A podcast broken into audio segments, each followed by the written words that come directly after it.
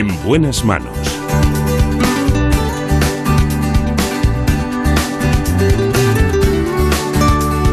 El programa de salud de Onda Cero. Dirige y presenta el doctor Bartolomé Beltrán. Muy buenos días, me alegro mucho de saludarles. Aquí en la dirección técnica, como siempre, Nacho Arias. En la producción general, Marta López Llorente.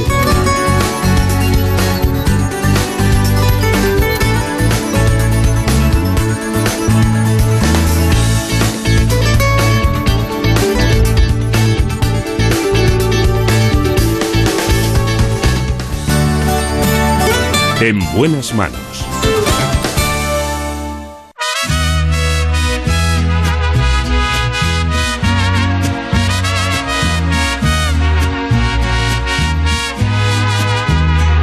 Lo primero de buena mañana es que vamos a ponernos guapos.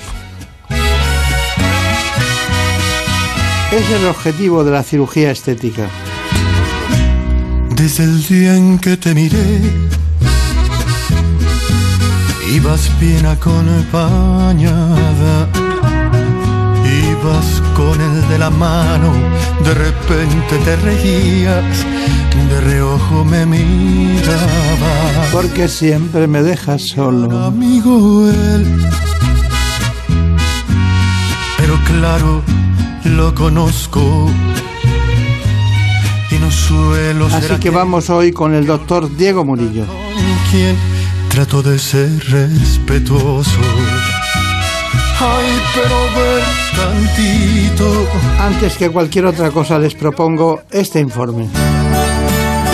En buenas manos. Uno de los objetivos de la cirugía estética facial es atenuar los principales signos del envejecimiento, que aparecen cada vez antes. Además, otros factores como la importancia que tiene en nuestra sociedad el aspecto físico hacen que España sea uno de los países europeos donde más cirugía facial se realiza y se sitúa entre los primeros puestos en el ranking de calidad de toda Europa. Entre los distintos procedimientos que se utilizan está el lifting, que consigue tensar la piel y los músculos de la cara y el cuello. Otra técnica muy utilizada es el lipofilling para reposicionar el volumen facial y la blefaroplastia para corregir los párpados caídos y las bolsas que aparecen bajo los ojos.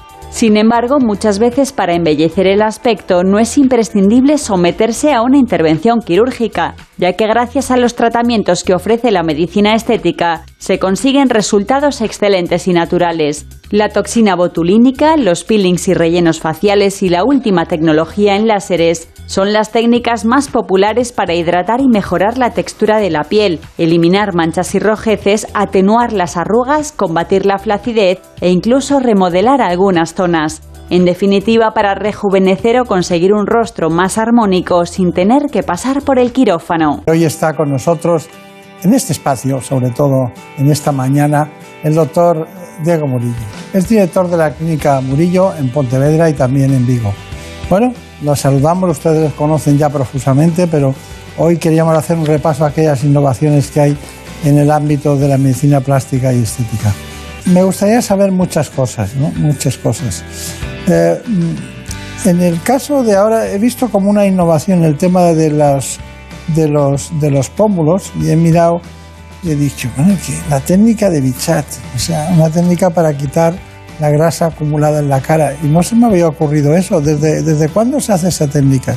Pues ya es una técnica antigua, escrita por un anatomista catalán, Xavier Bichat, ya tiene bastante tiempo, eh, y que se ha puesto de moda eh, derivado a que eh, muchas actrices y personajes de, de dominio público pues, se han sometido a esta intervención, a pesar de que es una intervención que se lleva realizando ya mucho tiempo. ¿no?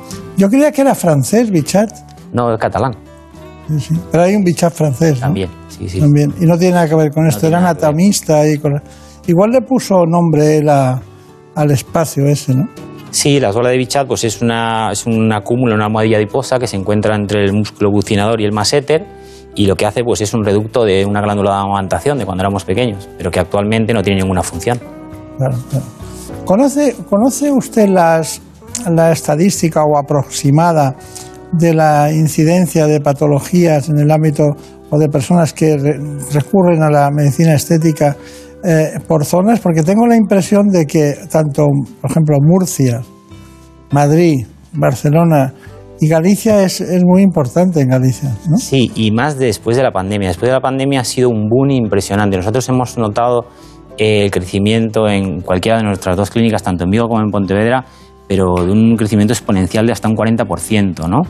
Eh, llegamos el, año pasado al mes de junio y no pudimos eh, coger vacaciones porque había tal volumen de trabajo que, no, podía, no dábamos abasto. ¿no? Entonces, eh, la verdad que no tengo datos exactos de por provincias y por regiones eh, a nivel de España, pero sí que somos a nivel de Galicia de los donde realizamos más intervenciones quirúrgicas y más tratamientos de medicina estética. Claro, claro. Eh, cuando he visto que ustedes hacían micropigmentación, la pigmenta... alguien llega y dice, quiero que me haga una, una pigmentación o micropigmentación de cejas, ¿llega a petición propia o lo indican ustedes? No, en la clínica pues tenemos un equipo multidisciplinar, entonces tenemos una unidad de micropigmentación que hace tanto la estética como la paramédica. La paramédica sería pues las pacientes que han perdido la ceja pues derivadas de un tratamiento oncológico, ya sea pues por hecho radioterapia o quimioterapia y pacientes que por motivos estéticos, por haberse depilado más las cejas, pues recurren a nosotros con el intuito de eh, mejorar esa parte. Eh, yo hasta que montamos la unidad, ya hace cuatro años, eh, era un área que no le daba gran importancia y gran interés. Pero luego, si te fijas, las cejas es una zona fundamental de nuestra cara, ¿no? Es decir, del tercio medio superior de la, de la región facial, junto con los párpados, son las regiones más importantes, ¿no? Claro. Sobre todo que cuando las cejas son blancas y tal, eh, demuestran inmediatamente el envejecimiento, ¿no? Es una, un, una, demostración de que aquí ya no está como antes, ¿no? En el caso de la micropigmentación yo no lo veo igual, lo veo como que es una necesidad más estética, ¿no? ¿Qué va? Eh, se trata tanto la, la, parte estética como la parte eh, reparadora, ¿no? Porque una cosa es tratar el color, que se puede mejorar, pero otra cosa es que la ceja sea extremadamente fina o se haya perdido, ¿no? Eh, y la verdad que nuestro equipo lo hace, lo hace, con una técnica pelo a pelo y lo que hace es una reconstrucción de la ceja en tres dimensiones que, que es impresionante. Y viene gente para eso, sí. Sí, sí, se desplaza gente de toda Galicia para nuestro centro para hacer tanto reconstrucción de cejas como para tratar la parte periocular. Claro.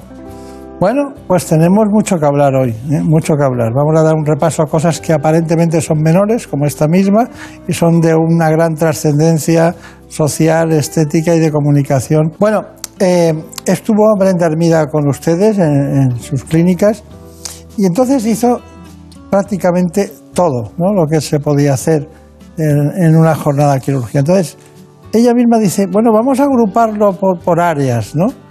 Y, y utilizó nada mejor que su conocimiento de lo que hacía, que no intentar nosotros poner textos a, a, eso. Entonces hemos agrupado en tres grandes bloques y el primer bloque es, diríamos, un bloque que está en torno a la zona ocular. ¿Le parece bien que vayamos con él? Perfecto. Vamos. Una de las zonas más demandadas y que no nos cubre la mascarilla en esta época de pandemia es la región frontal. La zona es una zona en la cual las mejorías se ven con el tratamiento con toxina botulínica, el famoso Botox. Como veis, es un tratamiento indoloro en el que se utiliza una aguja extremadamente fina y donde se aplican pequeños depósitos de toxina botulínica en los puntos que hemos marcado previamente. Como continuación al tratamiento del tercio superior de la región facial, vamos a realizar una blefaroplastia superior bajo anestesia local con una retirada de esta pequeña isla de piel que está marcada con rotulador dermográfico ya está. Ok, conseguiremos una mejor calidad de piel y una retracción cutánea. Ahora ya cerramos con unos puntitos.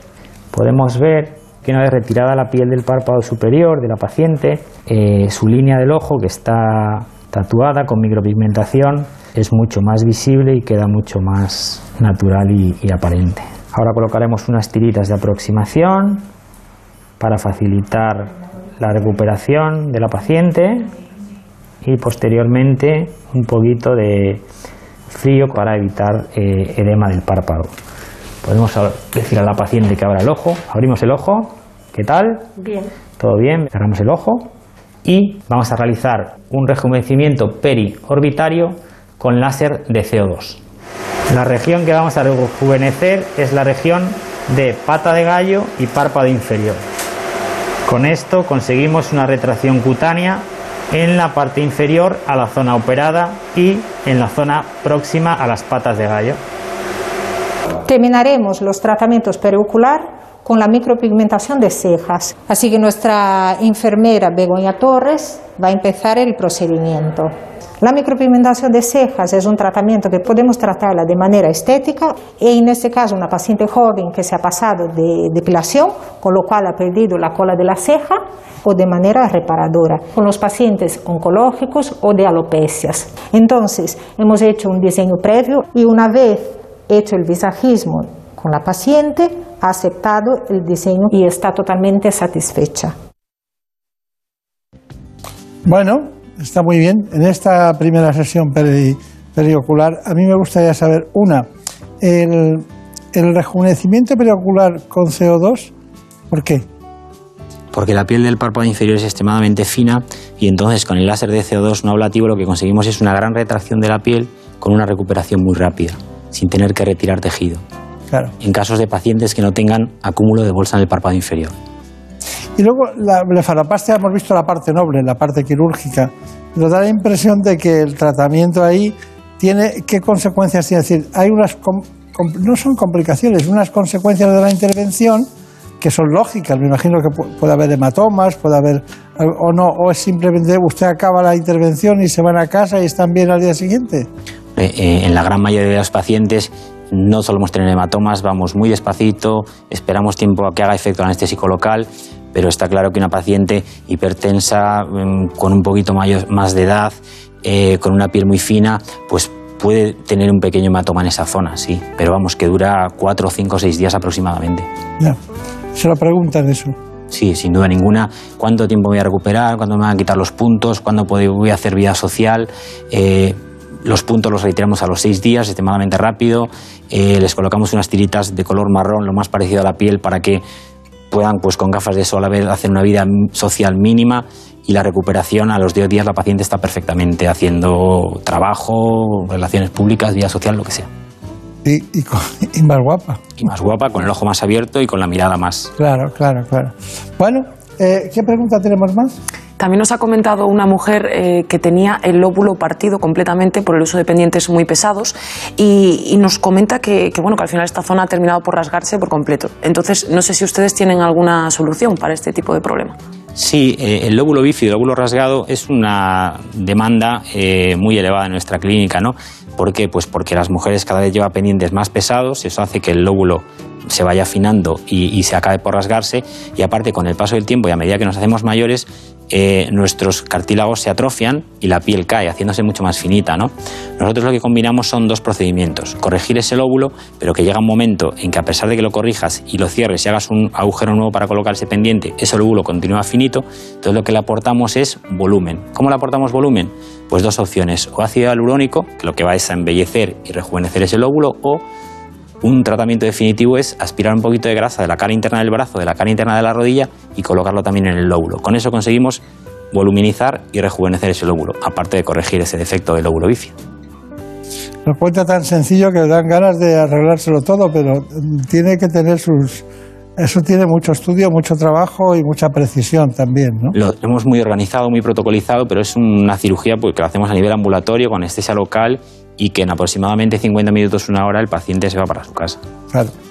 Bueno, eh, vamos a acudir a, a esa plataforma láser que, que has organizado, que, que está, está, muy bien porque hay dos temas fundamentales en esta plataforma, el rejuvenecimiento facial y la eliminación de tatuajes. Pues esta plataforma es una plataforma de última generación y la ventaja que tiene es que es multifuncional.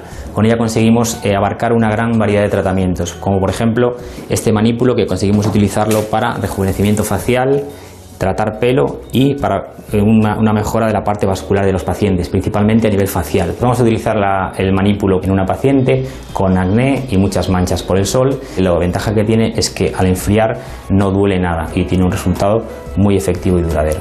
Y solo cambiando la posición del manípulo, este lo que conseguimos es tratar y mejorar la calidad de la piel en los tatuajes de los pacientes. En este caso vamos a tratar un tatuaje de un color azul oscuro con el cual conseguimos un resultado muy efectivo y en pocas sesiones, tanto en los negros y los azules, incluso en colores más complicados como son los amarillos y los rojos. Se trata de un tratamiento eh, como es este tipo de láser súper efectivo, pero que claro que aconsejamos evitar realizarlo en épocas de exposición solar como son el verano. Por eso esos tratamientos deben realizarse pues, después de las fases más de sol, exposición solar, septiembre, octubre, noviembre, empezamos a realizar ese tipo de tratamientos. Bueno, eso está muy bien. Me, gusta lo que ha contado, pero ¿qué, ¿tiene alguna cuestión que añadir, alguna matización, tanto al rejuvenecimiento como al láser en tatuajes? Lo, positivo de este tipo de plataformas es que solo con una eh, plataforma y cambiando lo que es la pieza de mano o el manípulo, se pueden eh, tratar un gran número de, de, patologías, ¿no? Pues desde pues, pelo, eh, alteraciones vasculares, cuperosis, rejuvenecimiento facial, melasma y manchas de la piel, como comentaba, tatuajes. ¿Y cuál es la ventaja de esta plataforma? Pues es que es poco invasiva, es decir, produce poco dolor, el paciente se recupera mucho más rápido y el número de sesiones que necesita es también mucho menor, ¿no? Entonces, conseguimos, digamos, que mm, cinco tratamientos, cuando antiguamente tú necesitabas cinco láseres para tratar eh, pues cinco cosas diferentes, ¿no? Con esta plataforma y solo cambiando los brazos y los manípulos, pues se consiguen eh, resolver un gran número de patologías, ¿no? Claro, claro. Bueno, eh, no he dicho nada, pero usted hizo la especialidad en, en, Brasil, ¿no? Sí, en Sao Paulo. En Sao Paulo. ¿Cuánto tiempo estuvo? ¿Cinco años? Cinco años, sí, sí. Cinco años. ¿Y qué hospital? El Hospital de las Clínicas de la Facultad de Medicina de la Universidad de San Paulo. ¿Es bueno su hospital? Es el mayor complejo hospitalario de América Latina y donde el que guardo un grato recuerdo, ¿no? Es decir, traté allí casos de altísima complejidad y que no volveré a ver en mi vida, ¿no? Cosas que aquí en Europa pues ya no se ven. La verdad que vuelvo siempre que puedo y tengo un grato recuerdo. Yo, yo tengo gran respeto por la medicina brasileña, sobre todo en el ámbito de la pediatría. ¿Puede ser correcto? Estoy... Sí, sí. hay especialidades como la pediatría, la, la, la cirugía cardíaca, la cirugía plástica, Ivo Pitangui, precursor de la cirugía plástica a nivel mundial, eh, donde son muy, muy, muy, muy avanzados. ¿no? Está bien, está bien. Bueno, eh, tenemos que ir al, al, tercer bloque, pero antes hemos hablado del lóbulo de la oreja antes, pero hay dos. Que la hidroxapatita de calcio, que es el, radiese, que, se lo conoce la gente, bueno, es como la gente le dice, vengo con la una hidroxapatita de calcio, pero usted me cuenta qué es. Y luego, claramente, la cirugía que era la bichectomía, que me decía de la bichectomía, digo, ¿cómo era la bichectomía?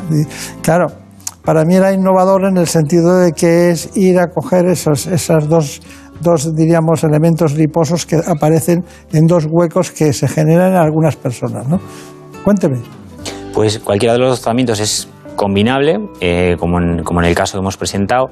La hidroxapatita de calcio lo que hace es estimula el colágeno de la elastina y ayuda a reposicionar estructuras, principalmente en la, ayuda en la región malar, ángulo mandibular, zona de mentón y sulco nasogeniano, y eso nos ayuda posteriormente que necesitemos colocar menos cantidad de ácido hialurónico si queremos dar volumen en esas zonas.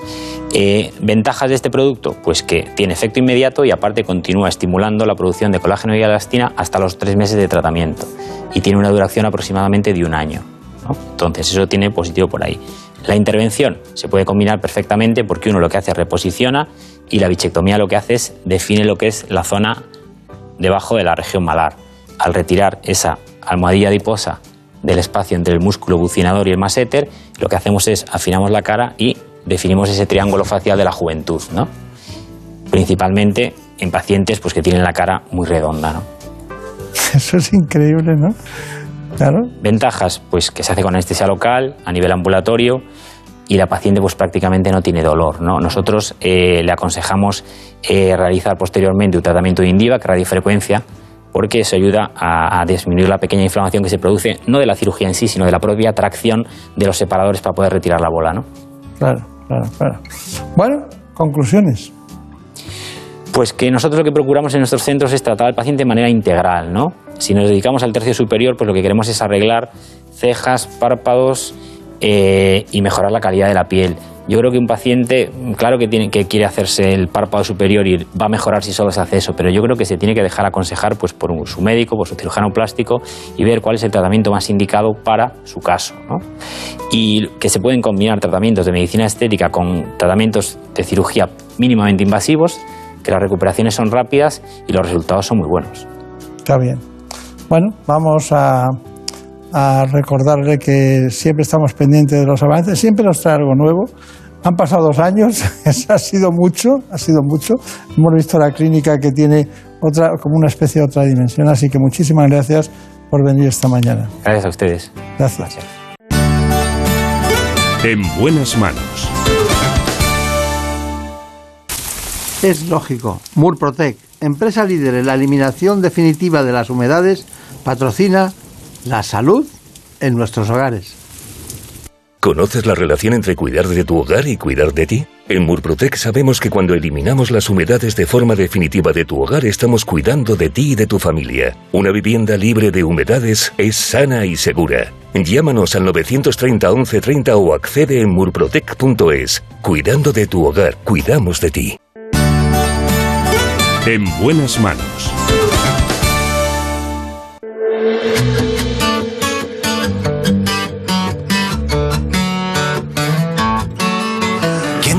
Esa mentira? Que eras fácil de olvidar. No hagas caso a tus amigos, solo son testigos de la otra mitad. Por mucho que mintamos, lo importante siempre es el ejercicio físico ortodoxo. De vez en cuando ocurren calambres, contracturas o roturas fibrilares que son solo algunos ejemplos de las lesiones que se producen en los músculos. Para solucionar estos problemas hemos acudido al doctor Pedro Guillén, que es el fundador de la Clínica Centro de Madrid. Así que con él les propongo que ustedes conozcan aspectos muy importantes de lo que son las alteraciones y lesiones musculares. En buenas manos.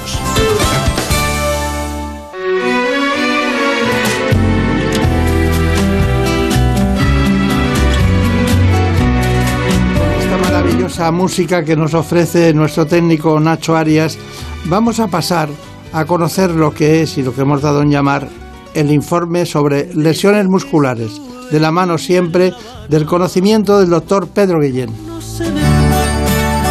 En buenas manos.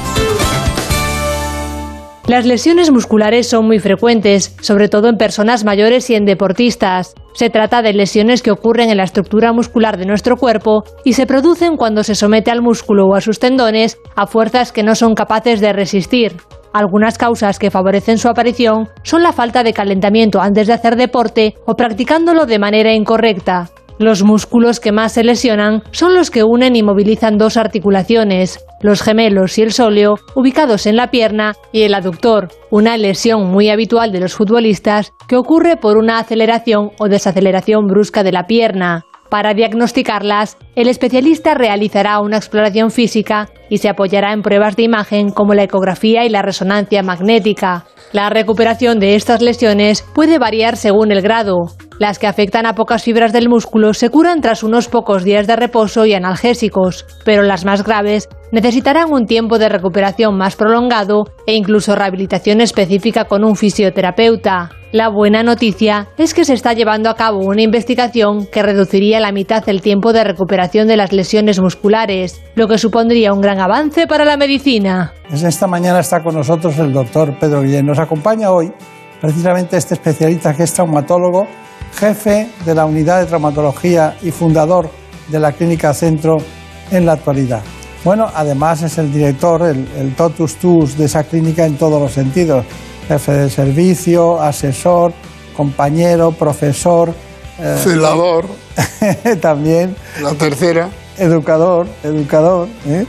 Y se llena, y los sábados por la mañana se llena aquello muchas veces de especialistas que acuden a, a, a tratar casos clínicos por la mañana a las 8, ¿no? Seguimos yendo a misa los domingos. Es que los sábados y los domingos los enfermos siguen enfermos. Eso es una cosa muy curiosa. Bueno, le voy a contar una cosa. Usted no nació en Archena, nació en Algaida. ¿Eh? Alga yo, soy, yo, soy, yo soy de un pueblo muy cerca de Algaida, pero en Mallorca, y usted de Algaida, de Murcia. Bueno, ¿sigue el puente de Archena allí? Sí. Sigue el puente, ¿no? Sigue el puente. Han hecho otro porque este era de la época casi de los árabes. Este pueblo tiene 550 años ya. fundado por unos árabes. Ya Están los nombres, yo los he visto los nombres escritos. Y conoce, y conoce nombres como, por ejemplo, tengo aquí, dice, te pones a mirar y dices, hay muchas familias que, que estuvieron allí al principio, que son familias muy, muy famosas en todos los sentidos, ¿no? Eh, porque usted nació en plena guerra civil, ¿no? Se formó con mucha dureza, mucho trabajo, ¿no? En todos los sentidos. Pero lo que había nos gustaba tanto que nos pareció la riqueza de, de- de- de cosas que hoy regalan. Pero podía ser una pelota de goma y de trapo, pero te jugabas igual que con la hoy ponen de oro. ¿Se acuerda usted de Pedro Jiménez? Del doctor Pedro Claro, Jiménez. yo soy médico por él. Él era un hombre bien vestido. No lo ha contado nadie eso. No. Eh, El niño es del que gana. Cuando uno deje de ganar, verá que ya no los niños no se acuerdan. Tú preguntas a un niño quién era el Atlético de Bilbao y no sabe ni quién es. Sin embargo, era el que más seguidores tenía en España, pues hace 40 años, porque ganaba todo. Como no ganes, el niño ni se acuerda. Está bien eso. Pero mire, aquí están, en su, en su estaban los Molina, los Llamas, los Fontes, los Fontes de Luna, los Campos, los Melgarejo. Esas eran las primeras familias que, bueno, familias de, de esta fase de la, de la historia. Bueno, me llama mucho la atención su pueblo, incluso la Kika. ¿Eh? ¿Conoce la Kika? Sí. Que era, dicen que era una especie de, de fabuladora que, que curaba a la gente, ¿no? Como una, ¿cómo es la palabra? Una bruja, ¿verdad? Sí. Pero ya no, ya no hay brujos mágicos ni magia. Ya toda la medicina se ha hecho basada en la evidencia. Y, pero eso lo he conocido. Y he conocido quitar el mal de ojo. Era un vasito con un aceite y que ponían una gota y si se disolvía además ya se había curado. Claro. Mire, mire, ¿cómo puede ser que yo venga a hablar con usted de las células madre y, haya vivido esto? ¿Por qué hago eso? Hago eso para demostrar que usted ha estado en toda la historia. En toda la historia. Porque usted empezó eh, con Gregorio Marañón y estudiando sus libros de diagnóstico diferencial y usted ha terminado creando la Clínica Centro. Y antes fue director nacional de Mafre que eso parece que es, ha estado con Palacios Carvajal, ha estado con los grandes cirujanos españoles a todos los niveles. Bueno, y eso lo dejamos aparte porque queremos hablar de, una cosa muy innovadora. Pero eh, lesiones musculares, hay de dos tipos. Tengo yo en mis datos personales las que no causan daño anatómico y las que pueden causar daño anatómico, ¿no? ¿Es una buena división esa? Muy buena. Mm, La causa más frecuente de lesión en el deporte es el músculo. No tiene más que ver, por ejemplo, el campeonato de Europa. Acaban todos, el que no está lesionado, con agujetas, con contractura. El músculo es el órgano que va a mover estructuras que tú quieres dominar y que nuestros tejidos nos ignoran, ¿eh? Nos ignoran nuestro tejido. Yo no soy capaz de gobernar un tejido con mi conciencia, no al lugar. Yo podré pedir lo que quiera, pero él está cansado, está agotado, tiene y se rompe. La causa más frecuente del mundo del deporte es la lesión muscular. Y de esta, uno de cada cuatro recae. Se ha curado, pero recae. Por tanto, el médico que atiende el deporte está en deuda con el deportista. Eso se lo había oído. Y sobre todo hay una cuestión que es que, aparte de estar en deuda con el deportista, usted ha dicho que se podía reducir a la mitad el tiempo de recuperación, porque lo que vale tener parado un- a un hombre de estos y el padecimiento que tiene que tener psicológico, ustedes lo quieren ar- arreglar con células madre. Claro, cualquiera de los que se lesiona en el campeonato ya sabe que si se lesiona se puede venir a casa. Ya no va a jugar en las tres semanas.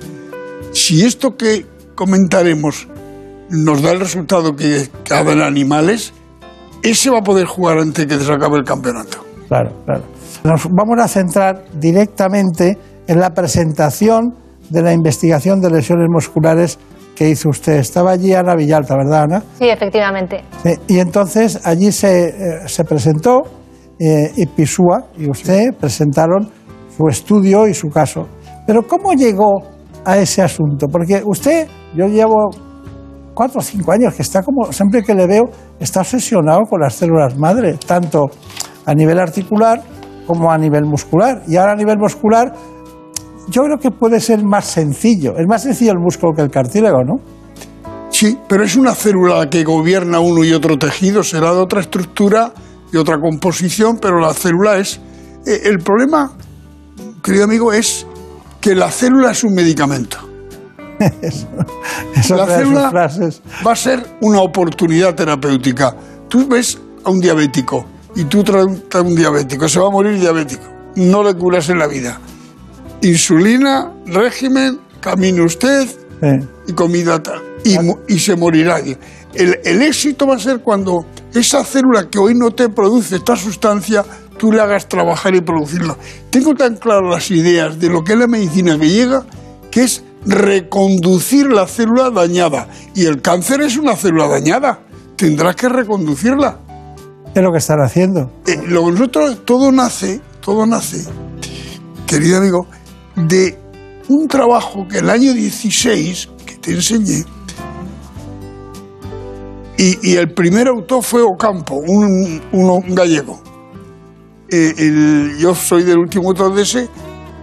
Ese trabajo del año 16 puso en marcha que se puede rejuvenecer un tejido. Todo yo había nacido en un premio Nobel, como sabes muy bien. Pero no se había demostrado nada más que había sido in vitro, pero ella era in vivo. Y se demostró el año 16. Ese para mí fue el paso más decisivo de los últimos años sobre rejuvenecer tejidos. Pues vamos a ver la presentación para poner en, para poner en el momento adecuado a todo nuestro público. Vamos allá.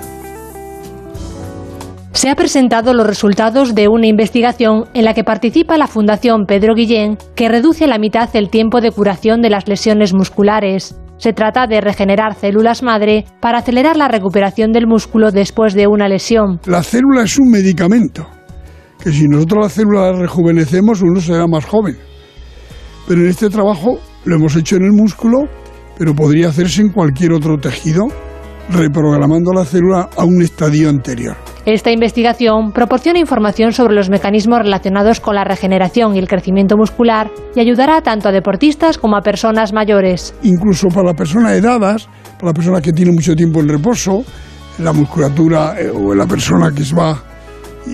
al músculo lo va a regenerar seguro de, una- de un tipo o de otro. Tras cinco años de investigación, la revista Nature ha publicado los resultados de este estudio que supone un gran avance para la medicina regenerativa. Bueno, medicina regenerativa. Vamos a, vamos a, citar, porque quiero citar a la UCAM, los que patrocinan este estudio de la UCAM, también de la Fundación Pedro Guillén, como no la Asociación de Futbolistas Españoles, también eh, la Fundación Mafre y la colaboración del Comité Olímpico Español están ayudando para este tema. Pero yo le voy a dar un nombre aquí, no quiero que lo veas, va a decir Yamanaka. Japonés. ¿Qué? Pues premio Nobel el año 12, que es el que aplica la OMS, que son cuatro moléculas que logró mm, rejuvenecer. O sea, Es un padre de la regeneración. claro, es eh, de ahí nace todo. La historia, la historia que yo mm, a mí me, a mí me marcó fue ver que él, habida, a, a- a- habida cuenta de lo que sabía, aplicó y le dieron el premio Nobel. Pero le voy a contar una anécdota muy importante. En cualquier profesión hay personas que se salen de lo normal, de lo malo. Y otro compañero suyo de Japón dice y manda el trabajo a, la, Nature que por sorprendente la prueba dijo no necesariamente necesita hasta cuatro moléculas, sino en un medio ácido o de estrés yo he logrado que esas células también se rejuvenezcan. Y, y Nature, sin más, que no lo hace casi nunca, lo publicó. Y dice la historia que tres horas, tres días después empezaron a llegar blogs diciendo no somos capaces de reproducir lo que dice el artículo. No somos capaces. Fueron a buscarlo y se había metido un tiro. El japonés que dijo esa mentira. Bueno, es increíble, pero la historia de los descubrimientos tienen unos procesos a veces ditirámbicos, ¿eh? en todos los sentidos. Pero bueno, usted, usted bebió en eso y siguió, y ha estado muchos años trabajando con este tema. ¿Quién, quién ha aportado IPISU a usted? Bueno, él tiene un centro de investigación básica que no existe en España. Todo país que no investiga se empobrece. Y el nuestro está pobre porque no investiga. No lo dudes, no lo dudes. La investigación es el más barato de los No menesteres. investiga porque es pobre, ¿no?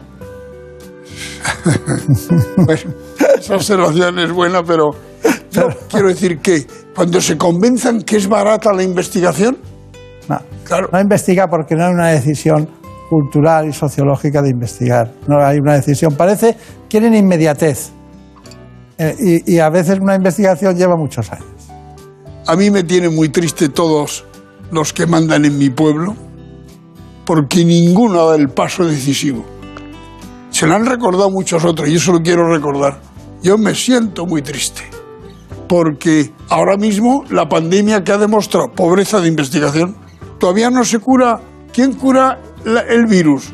Lo que están haciendo es una vacuna que es una hazaña médica. El trabajo de la vacuna es una hazaña médica que no se cuenta. Eso no ha ocurrido nunca. Y ha sido la sociedad civil la que lo ha hecho. He dicho la sociedad civil, las empresas americanas. Pero esta es una hazaña de una magnitud terrible. Todavía no hay del HIV, no hay. Doctor Beltrán, no hay todavía vacuna, ni del otro, ni del otro. Y de esto la hay. Eh, eh, eh. Bueno, usted ha puesto acento en muchas cosas, que es, cada una tiene un, un catálogo de prolongación infinita, pero vamos con los detalles de la investigación, ¿le parece bien? venga. Vamos con los detalles de la investigación. En el año 2016 salía a la luz una publicación en la revista Cell sobre lesiones musculares, pero no ha sido hasta ahora cuando estos datos han podido usarse para un estudio sobre el rejuvenecimiento y recuperación de estos tejidos. La novedad de este artículo que hemos publicado ahora en el músculo es que la adición de factores de Yamanaka a un músculo dañado, eh, reprogramándolos parcialmente, lo que se vio es que inhibía la ruta de una proteína que se llama Win4. Por tanto, si inhibías esa proteína, se producía una activación de las células madres musculares y el músculo se regeneraba y volvía a recuperar su función. Gracias a esta nueva investigación, se acortaría el tiempo de recuperación de las lesiones musculares y se podría aplicar a diversos ámbitos de la traumatología. Las tres aplicaciones clínicas de este artículo es, en primer punto, es cuando nosotros tenemos una lesión muscular, podemos inyectar esta sustancia y conseguir disminuir el tiempo de recuperación a la mitad. Además de disminuir ese tiempo, lo que conseguimos es conseguir una regeneración del tejido y no solamente una reparación, con lo cual el tejido que vamos a conseguir, el músculo que vamos a conseguir, es de mejor calidad y se va a lesionar menos. Y la tercera aplicación es en personas edadas, en las que tienen unas atrofias musculares o hipotrofias, pues o por edad o por inactividad, que consigamos que inyectando esta sustancia conseguimos que el músculo se revitalice y en principio rejuvenezca ese músculo y el paciente se encuentre mucho más activo. Hasta el momento el estudio se ha llevado a cabo en ratones. El siguiente paso es probarlo en animales de superior tamaño y en el caso de ser satisfactorios los resultados, se pasaría al ensayo en fase 1 en humanos. Bueno, ya ha visto usted que estamos pendientes de lo que hacen y lo- de cómo trabajan en su centro, ¿no? Eh, co- acompañado por esas eh, grandes, eh, diríamos, entidades que están en, el ámbito de las ciencias biomédicas, ¿no? Pero hay varias cosas que nos interesan desde el punto de vista del día a día. ¿Usted sabe lo que es un calambre? Sí, sí, sí. Y, y- y hay gente que tiene más que otras, ¿no? Claro, y, y le dicen que coma plátano. Ya sabes que otro que tiene calambres, realmente el producto del metabolismo está en el plátano. Y dice, toma usted plátano. Y toma plátano y siguen con calambres. Siguiente, agujetas. ¿Qué son las agujetas? Claro, es que eh, esos son rasgos de la lesión muscular en distintas fases. Cuando Ah. empieza a tener ya tú un calambre y y una agujeta, tú ya sabes que es en los pródromos de una lesión muscular. Bueno, ¿y la elongación? Siempre te han mirado, pero mm, improvisas mejor conforme lo preparas mejor las cosas, ¿eh? Sí, claro, eso es una frase también. Es que, es que es- me encanta. Efectivamente, el músculo. No hay nada como ser joven. No hay nada como ser joven. El músculo de un niño Entonces mire para acá, mire para acá, no mire para otro lado. Ser joven, y aquí estamos tres. Ya mira, Anda que es mayor usted, Ya con mira. esa cabecita que tiene. Eh, no hay nada como ser joven. Es decir, un tejido muscular de un niño no verás con agujetas nunca. Se cansan, caen dormidos, pero no hablan de agujetas, no hablan de... eh, esto es una cosa que todavía la sociedad no, no lo conoce bien. Sin embargo, en cuanto tú estás culturizado tu músculo y en un deporte, ya sí que empiezas a tener agujetas, cansancio, mm, calambres, etcétera, etcétera. Bien. ¿Y, y, y qué es una contractura? Sí, la contractura es un signo de un mal funcionamiento bioquímico del músculo intrínsecamente. Te, va, te está anunciando que puede ocurrir algo. Antes han dicho muy bien que son músculos que lanzan, que alcanzan dos articulaciones. Cuando un músculo va de la cadera a la tibia, ha saltado la cadera y la rodilla. Y al saltar dos articulaciones, tú eres flexor de una y extensor del otro y se rompe. Esa es la causa más frecuente, como son los isquiotibiales. Claro, claro. Bueno, como está aquí, porque tengo, tengo que enseñarle tus líneas de investigación. Pero, y Brenda tiene que hacerle alguna pregunta, porque si no, no sé para, para qué está aquí con lo que ha trabajado. Pero bueno, le voy a preguntar y usted me contesta rápido. ¿Están bien hechos los ligamentos cruzados o están mal hechos? ¿O, está- o- o es, es una debilidad del organismo tal y como están cruzados y que no son para el deporte los ligamentos cruzados?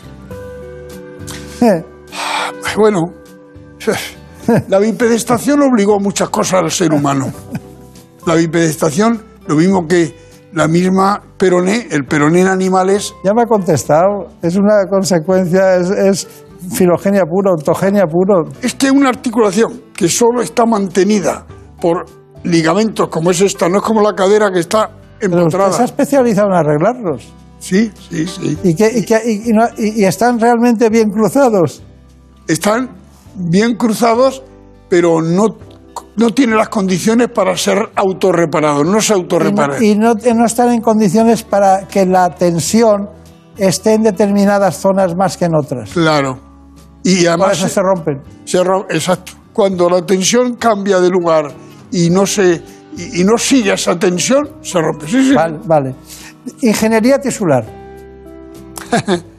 Bueno, la ingeniería eh, es un avance moderno y cuando es los tejidos, bueno, ¿cuánto va a durar nuestra entrevista? Verá lo que le voy a Como decir. usted quiera. No, ya, muchas gracias. Pero supongamos que son 20 minutos. Pues en estos 20 minutos se han muerto 40 personas en el mundo esperando un trasplante de órgano. He dicho que según la Organización Mundial de la Salud, y mejor la española que sabe más de trasplantes, cada 30 segundos se muere en el mundo una persona esperando un trasplante.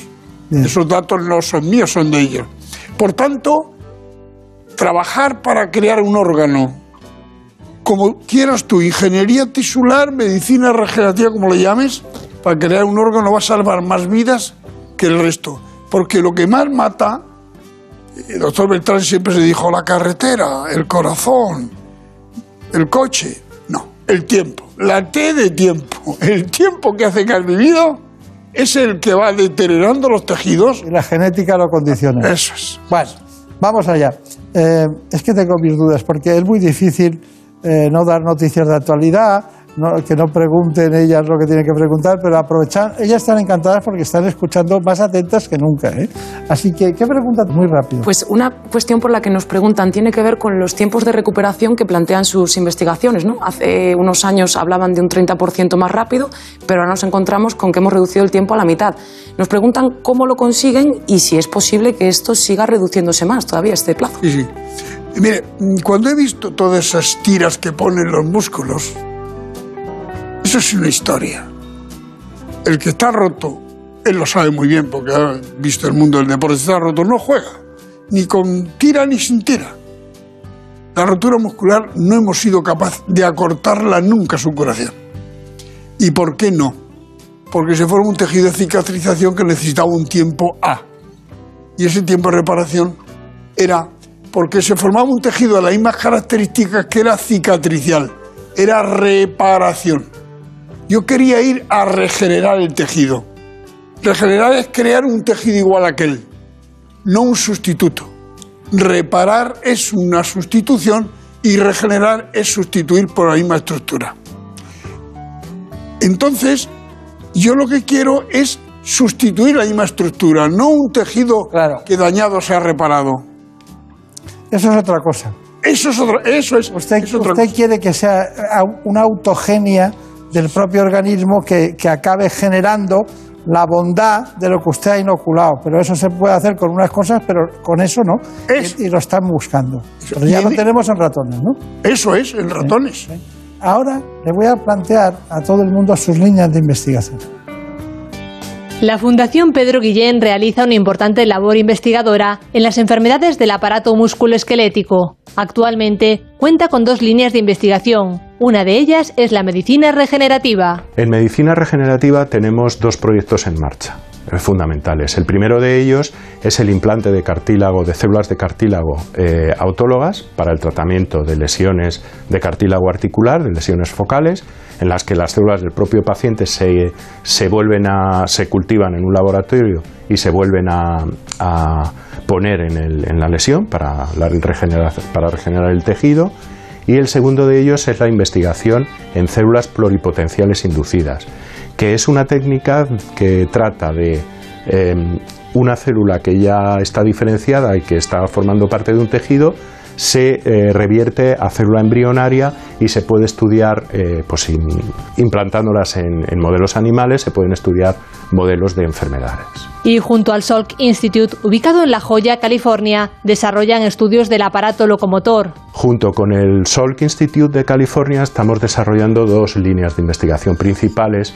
Una de ellas es la investigación sobre tratamientos para la artrosis y otra de ellas es para mejorar la reparación del músculo, de las lesiones musculares. Estudios que son muy punteros en el ámbito de la investigación y que están dando resultados prometedores que pueden dar lugar a nuevos tratamientos más efectivos. La novedad de estas investigaciones se puede de alguna manera equiparar a las nuevas tecnologías que se han empleado para el desarrollo de estas vacunas eh, que es de frente al COVID que se han desarrollado en cuestión de un año. Eh, se basan en encontrar nuevas herramientas que sean mucho más eficaces que las herramientas eh, anteriores para el tratamiento de estas enfermedades. El futuro de enfermedades como la artrosis o las lesiones musculares pueden mejorar de forma notable gracias a la ciencia y a la investigación.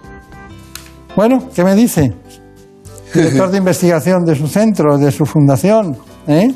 Claro, yo, un, un país que no investiga se empobrece y un hospital también, y por eso nosotros tenemos una unidad de investigación que nos... y tocar lo que sabes, lo que conoces. Yo le he llenado de trozos de cartílago de personas mayores, en las personas de 80 años que le quitan la cabeza del fémur, le he mandado cartílago contándole lo que yo quería. Hemos hecho fractura de cabeza de radio en niños, he cogido el cartílago y he dicho, y quiero esto. Es decir, yo les he llenado de material y, y con dudas, con preguntas. E- El enfermo, el enfermo te, te da razones para investigar. ¿Por qué este no se cura? ¿Por qué aquel sí? Y entonces, eh, eh, de lo que yo he mandado de cartílago, es innumerables los fragmentos que existen en Hay que Estados Unidos. investigar ahora los que se curan el porqué. Eso es. Y hay algunos que... Diga, perdóneme, no hemos hablado de una cosa que quiero, lo he visto en la clínica suya, cirugía robótica, ¿no? Cirugía robótica. Claro, dices tú, todo el mundo habla de la próstata, todo el mundo habla de, temas de tiroides, digestivos, no sé qué y tal, pero cirugía robótica en su caso. Claro, eso es precisión. El, el ser humano corta y puede tener, se sabe, de 2 a 3 milímetros de corte mm, que tú no mides perfecto. Pero el brazo robótico, cuando tú lo pones a cortar, no tiene de error más que 0, un milímetro. Por tanto, es una cirugía de precisión. Mm, No te aporta más que la precisión. Es decir, Ahí hay otra cosa importante, que al enfermo no es el siguiente, sino que este enfermo que yo opero de esta rodilla... Está indicado. Claro, le hago un TAC, hago un 3D de, de esa rodilla, dimensiono y posiciono cuidado, dimensiono y posiciono el tamaño de la prótesis. Y ya sé que voy a poner el tamaño 3, el 5, el 2 y que va a estar ajustado. Y esto supone que no le pongo cemento, porque como está tan ajustado, no cemento, porque el cemento es un mal necesario en la cirugía cuando algo te queda... Claro, claro, lógico, lógico. Además, nunca me ha gustado el concepto del cemento cuando empezó, aunque sea importante y necesario y tal, pero la evolución de buscar otros materiales me ha gustado mucho. ¿sabes? No- Sobre una- todo si tienes que reoperar, desmontar un hueso con cemento, aquello... Tela. Usted ha pasado por todos los cementos, los de La Paz y los, y los- todo, todo. los del Ramón y Cajal. Cementos que se dijeron que eran mm, cancerígenos y que el, el- el humo que produce mientras tú lo preparas, las enfermeras tenían un problema de que si eran cancerígenos. Bueno, bueno, mire, eh, no sé por qué, pero hemos llegado maléficamente al final del programa. Eh, quería, quería decir alguna conclusión. Sí, y yo se lo agradezco mucho.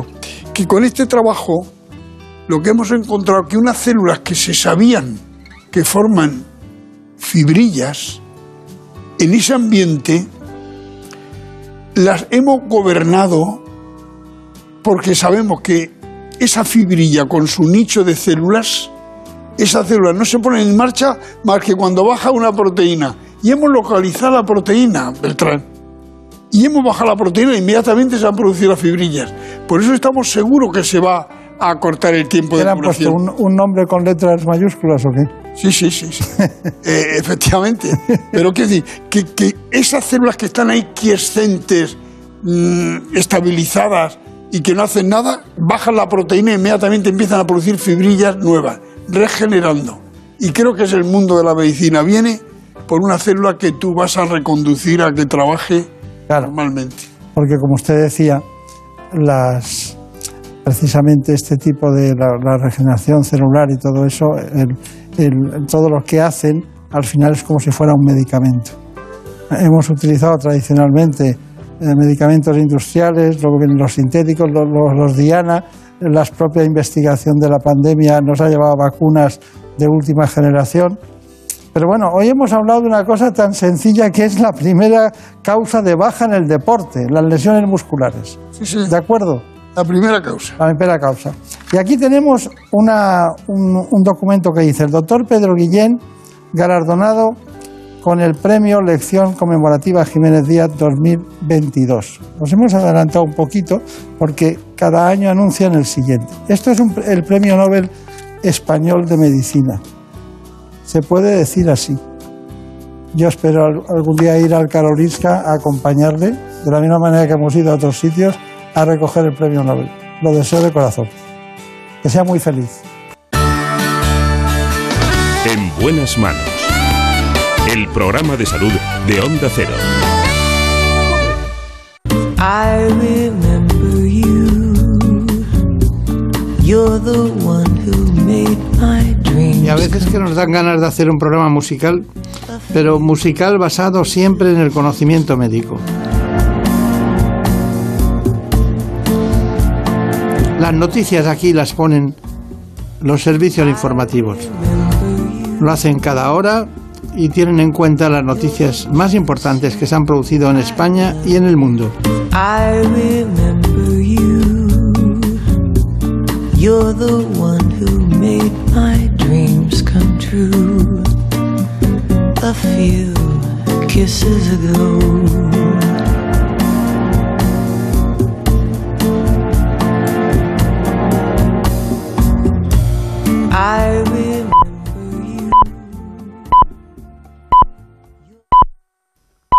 Son las 5, son las 4 en Canarias. Noticias en Onda Cero.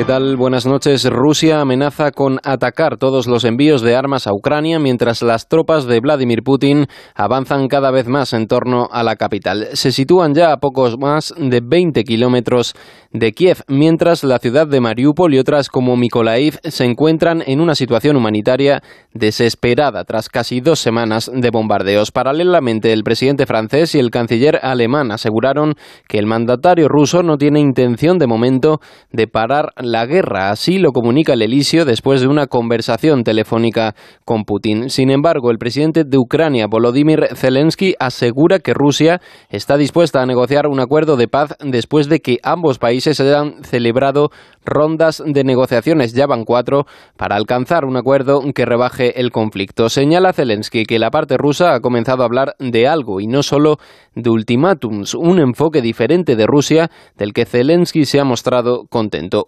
Presidente de Ucrania que además confirmaba que al menos 1.300 militares ucranianos han muerto desde el comienzo de la invasión y cifra en 12.000 las bajas rusas.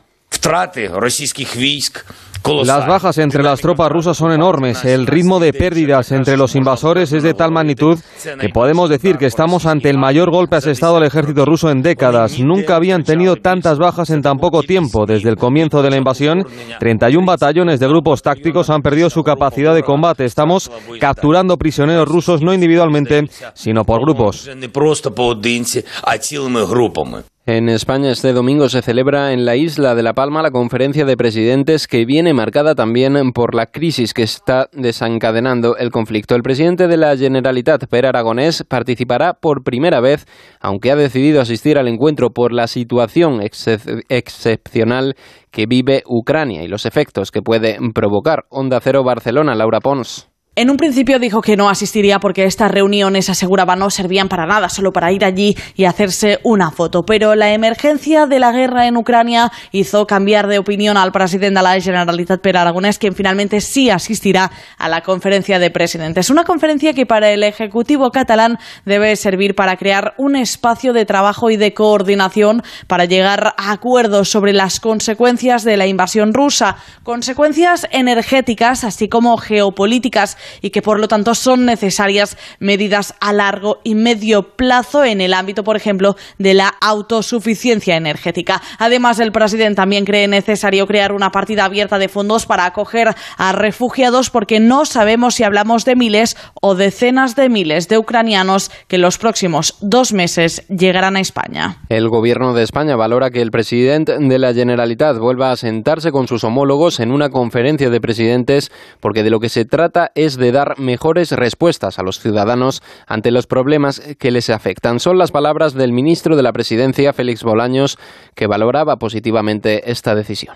Es muy positivo que el presidente de la Generalitat eh, venga a la conferencia de presidentes, al igual que es muy positivo que, que las relaciones institucionales que se derivan del Estatuto de Autonomía entre el Gobierno de España y el Gobierno de la Generalitat también estén trabajando y se estén avanzando en cuestiones que ya le digo que no son cuestiones eh, administrativas o institucionales. Al final, el Gobierno de España lo que quiere es que los ciudadanos de Cataluña tengan una vida mejor, unos derechos y unos servicios mejores y para eso trabajamos con el Gobierno de la Generalitat. De fuera de nuestras fronteras les contamos una última hora. Al menos 12 misiles balísticos han impactado en las inmediaciones del consulado de Estados Unidos en la ciudad de Erbil, en la región Kurdistán iraquí al norte de Irak. El ataque no ha dejado por el momento víctimas mortales, aunque sí ha provocado grandes daños materiales. Cambiamos de asunto. Este domingo se celebran las elecciones legislativas en Colombia para renovar a sus representantes en el Congreso. Será una votación vista como la antesala de unas elecciones presidenciales del 29 de mayo en las que se podría producir un cambio de rumbo político para el país. Casi 39 millones de ciudadanos están llamados a votar en más de 12.500 centros de votación repartidos por todo el país. En deportes, Rafa Nadal remonta un 2-5 adverso en un tercer set y se impone por 6-2, 1-6 y 7-6 al estadounidense Sebastián Corda, número 38 del mundo. Mantiene así su racha de victorias, ya son 16 en lo que va de año y avanza a la tercera ronda del torneo de Indian Wells. Su rival en la próxima ronda será el británico Daniel Evans, que es número 29 del mundo. En tenis femenino, también la española Paula Badosa arranca con buen pie en este torneo al imponerse a la checa Teresa Martinkova en el torneo en el que hizo historia el año pasado al arrancar lejos de las favoritas hasta que logró coronarse campeona. Badosa regresó a la pista con una actuación sólida y triunfó en una hora y 37 minutos. En fútbol, la jornada nos deja el empate a uno entre Levante y Español, la derrota del Granada por 0 a 1 ante el Elche y la victoria del Villarreal por la mínima ante el Celta de Vigo. También el Getafe empataba a cero ante el Valencia en el Coliseum Alfonso Pérez. Para hoy hay otros partidos, el Rayo Vallecano Sevilla, Betis Athletic, Real Sociedad Alavés y Barcelona Osasuna. Es todo, actualizamos información cuando sean las 6, las 5 en Canarias y ya saben que pueden mantenerse informados en todo momento en nuestra página web ondacero.es. Síguenos por internet en ondacero.es.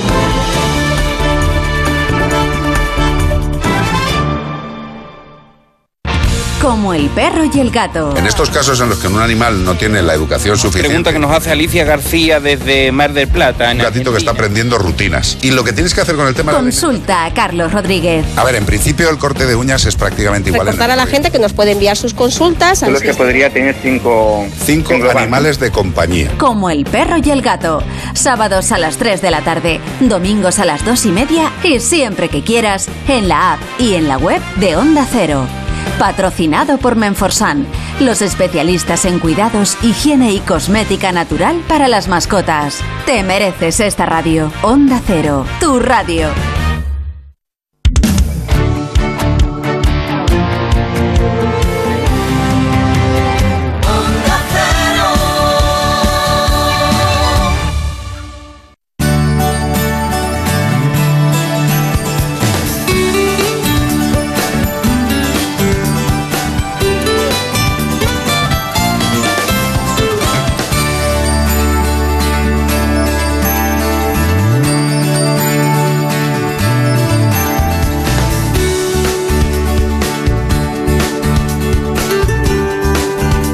Buenas manos.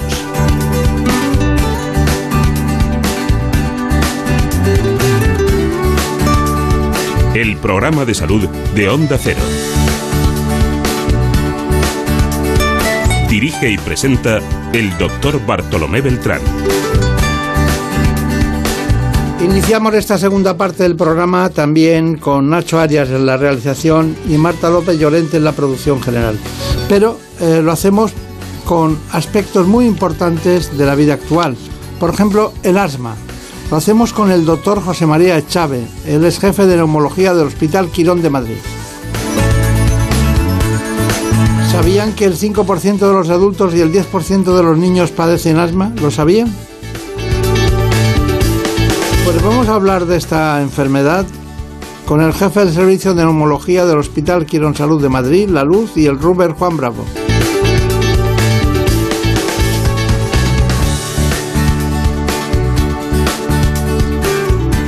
Después de conocer las coordenadas del especialista que hoy nos acompaña para hablar de asma, nos vamos con el informe tradicional de este espacio.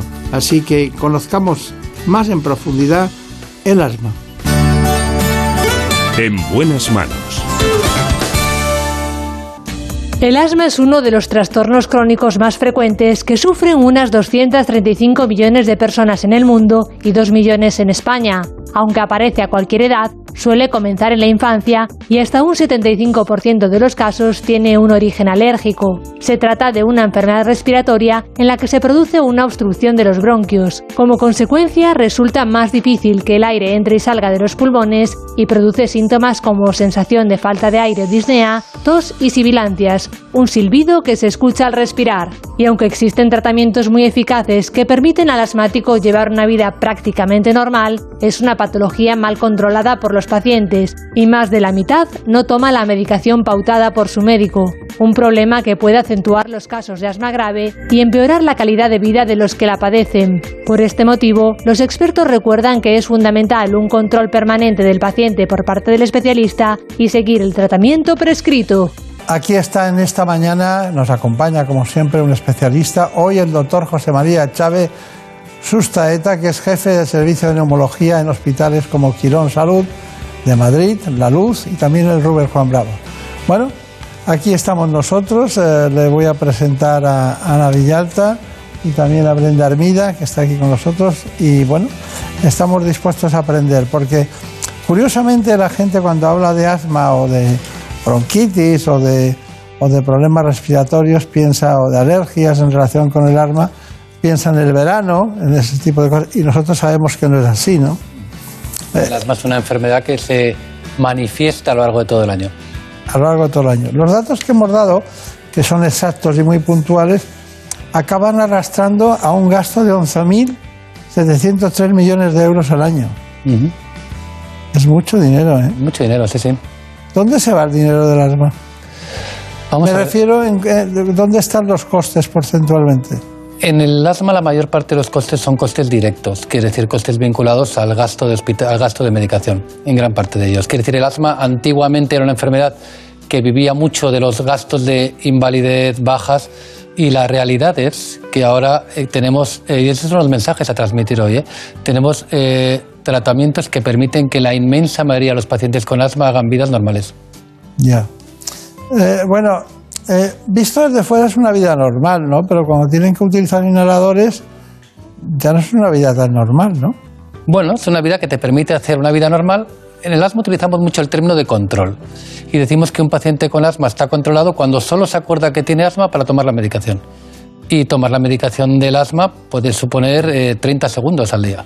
Quiere decir, es acordarse que tienes que hacerlo y hacerlo es algo muy fácil. ¿eh? Quiere decir que la gran mayoría de los pacientes con asma, 80-85%, hacen vidas normales con costes pequeños en cuanto a la necesidad de tiempo que tienen que dedicar a la enfermedad. Claro, claro. Bueno, eh, se ha hablado del 5% de adultos, 10% de los niños. Eso quiere decir que va creciendo, que va aumentando, pero también es verdad que nos gustaría que nos dieran los datos de la enfermedad, los datos con más precisión, en el sentido, por ejemplo, dice, bueno, el 18%, mm, casi el 20% de la población puede tener esta afecta a este problema. ¿Cuáles serían los datos exactos? Mira, el asma tiene básicamente dos grupos de edad. Unos por debajo de los 10 años y otros por encima de los 30 años. Incluso 40. Quiere decir que es mucho menos frecuente el asma entre los 10 y los 40 años que en los otros estratos de edad. El asma de los muy jóvenes, de los de menos de 10 años, es más una enfermedad de niños, de varones. Y el asma de los más mayores, de los que están a partir de los 40 años, es una enfermedad más frecuente en mujeres. Mira, antiguamente cuando en el MIR hacían preguntas de este tipo, ¿qué es lo más frecuente y qué es lo menos frecuente? Había una pregunta muy clásica que decía, ¿cuál es la enfermedad crónica más frecuente en la infancia? Y es el asma. Quiere decir, la enfermedad crónica más frecuente en los niños. Y las cifras son alrededor de eso, ¿eh? Quiere decir, alrededor de... Mira, yo cuando veo un niño con, con asma en la consulta, y, casi siempre yo pregunto a la gente si hace deporte porque yo lo hago y porque además me parece que es muy bueno para la evolución de su enfermedad respiratoria. Y cuando veo un niño que juega fútbol, siempre le digo, vamos, porque a veces alguien puede pensar, le diagnosticas de asma, tengo asma, igual no puedo hacer la vida que hacen el resto de mis compañeros, ¿no? Pues en un equipo de fútbol, de fútbol 7, juntando los que están en el banquillo, lo normal es que uno o dos de los niños utilicen inhaladores. Todos los profesores de niños pequeños saben lo que es un inhalador, saben cómo utilizarlos y quiere decir que es una enfermedad muy frecuente. Alrededor de uno de cada diez niños tiene, tiene que tomar inhaladores en algún momento a lo largo de su- del curso estacional o del curso escolar y eso es algo muy frecuente. Bueno, eso está muy bien, pero eh, más de la mitad no saben que son asmáticos. Es posible. Y, también hay gente que cree que es asmática y que no lo es. Quiere decir, pero yo, yo, yo me dedico a esto, no me dedico a otras cosas, pero me imagino que eso mismo ocurre en otras, en otras cosas. ¿no? Quiere decir que hay un, el porcentaje de infradiagnóstico en la enfermedad en general y en la enfermedad respiratoria también es un porcentaje muy alto. Y luego hay gente que entra en tu consulta y te dice que tiene asma y en realidad no lo tiene. Es más, ¿eh? de los, del, espectro del asma más grave, el, de- el que peor se controla, lo que llamamos asma grave mal controlado, que es un paciente eh, que entra a la consulta contándonos que tiene asma, que tiene un diagnóstico previo de asma y que las cosas van muy mal, la realidad es, es que un porcentaje de ellos ni siquiera tienen asma. Quiere decir que en medicina existe el porcentaje de infra e infradiagnóstico en los dos sentidos. Está bien. Tenemos que preguntar algunas cosas que son binomios tradicionales en el asma. Por ejemplo, alergia y asma. ¿Qué me dice? Pues que son enfermedades que a veces coinciden en la misma persona, quiere decir un porcentaje muy amplio de los pacientes con asma son alérgicos, pero puede haber asma sin alergia y puede haber alergia sin asma. Digamos que el asma es una enfermedad respiratoria que afecta a los bronquios, en el que en la pared del bronquio siempre les explicamos a los pacientes y de cara que entiendan el tratamiento, que en la pared del bronquio se producen dos fenómenos. Se produce un fenómeno de inflamación, es lo que justifica la utilización de tratamientos antiinflamatorios, y se produce un espasmo de un músculo que rodea el bronquio, y eso es lo que justifica la utilización de broncodilatadores. Y en muchas ocasiones ese estímulo para producir la inflamación y para producir el espasmo del músculo está producido por un cuadro alérgico. Pero hay 25-30% de los asmáticos no tienen alergia y luego hay pacientes que tienen alergia y que tienen manifestaciones no asmáticas. Alergia en la piel, rinitis, de otro tipo. Van muchas veces juntas, pero a veces van separadas. Pero eh, el tiempo, la edad, ¿a qué contribuye? ¿A que vayan juntas o vayan separadas? La- el asma de los niños es más frecuentemente alérgico que el asma de los adultos. Bien. Mire, si, si pensáramos, eh, muchas veces los padres entran a consulta, a veces el hermano mayor es asmático y quieren saber si el pequeño tiene posibilidades de ser asmático. ¿no? Entonces, si pensáramos cuáles son los factores de riesgo para que un crío desarrollara asma, en parte influye el componente genético. Quiere decir, el asma es una enfermedad en la que el componente, el asma y la alergia, las dos, ¿eh? en el que el componente genético influye. Influye, por ejemplo, la posibilidad de que hayan hecho una infección precoz por un virus respiratorio sincitial. Influye el tabaquismo familiar, quiere decir, el tabaquismo familiar es una cosa eh, importantísima que los padres deberían saber, que incluso el tabaquismo de la madre durante el embarazo incrementa el riesgo de que el niño desarrolle problemas respiratorios. ¿no? Y, y entonces todo eso nos permite construir un poco la probabilidad de que un niño acabe siendo asmático. Precisamente entre los binomios tenía anotado el, el asunto este del tabaco, ¿no? Pero bueno, ya que lo ha contado usted, pues le voy a preguntar otro binomio, la contaminación ambiental. La contaminación ambiental incrementa un poco el riesgo de padecer asma. Quiere decir, es más frecuente el asma, un poco, no mucho, en ambientes eh, más contaminados y lo que sin embargo se incrementa mucho es el riesgo de que un asmático ya establecido se descompense. Quiere decir, la contaminación empeora el asma ya establecido e incrementa un poco el riesgo de desarrollar asma bronquial. Está bien. Bueno, eh, Brenda Armida ya se la ha presentado. ¿Qué preguntas tenemos? Pues una de las preguntas tiene que ver con algo que nos comentaba usted antes, que es con la adherencia de este tipo de pacientes al tratamiento. Eh, eh, ¿Cómo afecta a su calidad de vida que estos pacientes dejen de tomar el tratamiento en esos episodios en los que puntualmente se encuentran mejor? Y justo es una cosa que había notado porque lo han dicho ustedes en el vídeo, ¿no? Quiere decir, con mucha frecuencia el paciente asmático se acostumbra a determinar una determinada carga de enfermedad en su vida y por tanto se acostumbra a que tener algo de tos, ruidos o dificultad respiratoria es normal. Se acostumbra a que él no puede hacer una vida normal, incluyendo el deporte, porque como tengo asma no puedo hacerlo. Y muchas veces la clave de todo esto está en comprender que el hipertenso se toma la medicación aunque tenga la tensión bien y me imagino que el diabético, el paciente con el colesterol y el corazón enfermo igual. Pues es que el paciente con asma debería cumplir el tratamiento tal y como se lo dice su médico y no debería decir, como ahora me encuentro un poco mejor, empiezo a ahorrar en medicación. Y eso yo creo que viene en parte por un cierto temor a la utilización de parte de los tratamientos del asma, fundamentalmente los corticoides inhalados, que yo diría que son medicamentos extraordinariamente seguros. Y es más, eh, eh, hay un porcentaje de pacientes con asma que vimos hace 15 o 20 años, que fundamentalmente eran mujeres no fumadoras que tenían enfermedad respiratoria muy grave, que seguro que no veremos en un futuro, y es porque uno de los compromisos nuestros con un paciente con asma no es solamente un compromiso en el corto plazo, que venga y que esté mejor, sino es un compromiso en el medio largo, quiere decir seguir manteniendo una buena calidad de sus pulmones en el futuro. Y eso en parte se basa con el tratamiento, quiere decir el hacer mal un tratamiento ahora, no solamente lo pagaremos ahora, sino que lo pagaremos en un futuro con una peor salud respiratoria. Muy bien. Bueno, ¿y, qué me dice usted de la guía española del manejo del asma?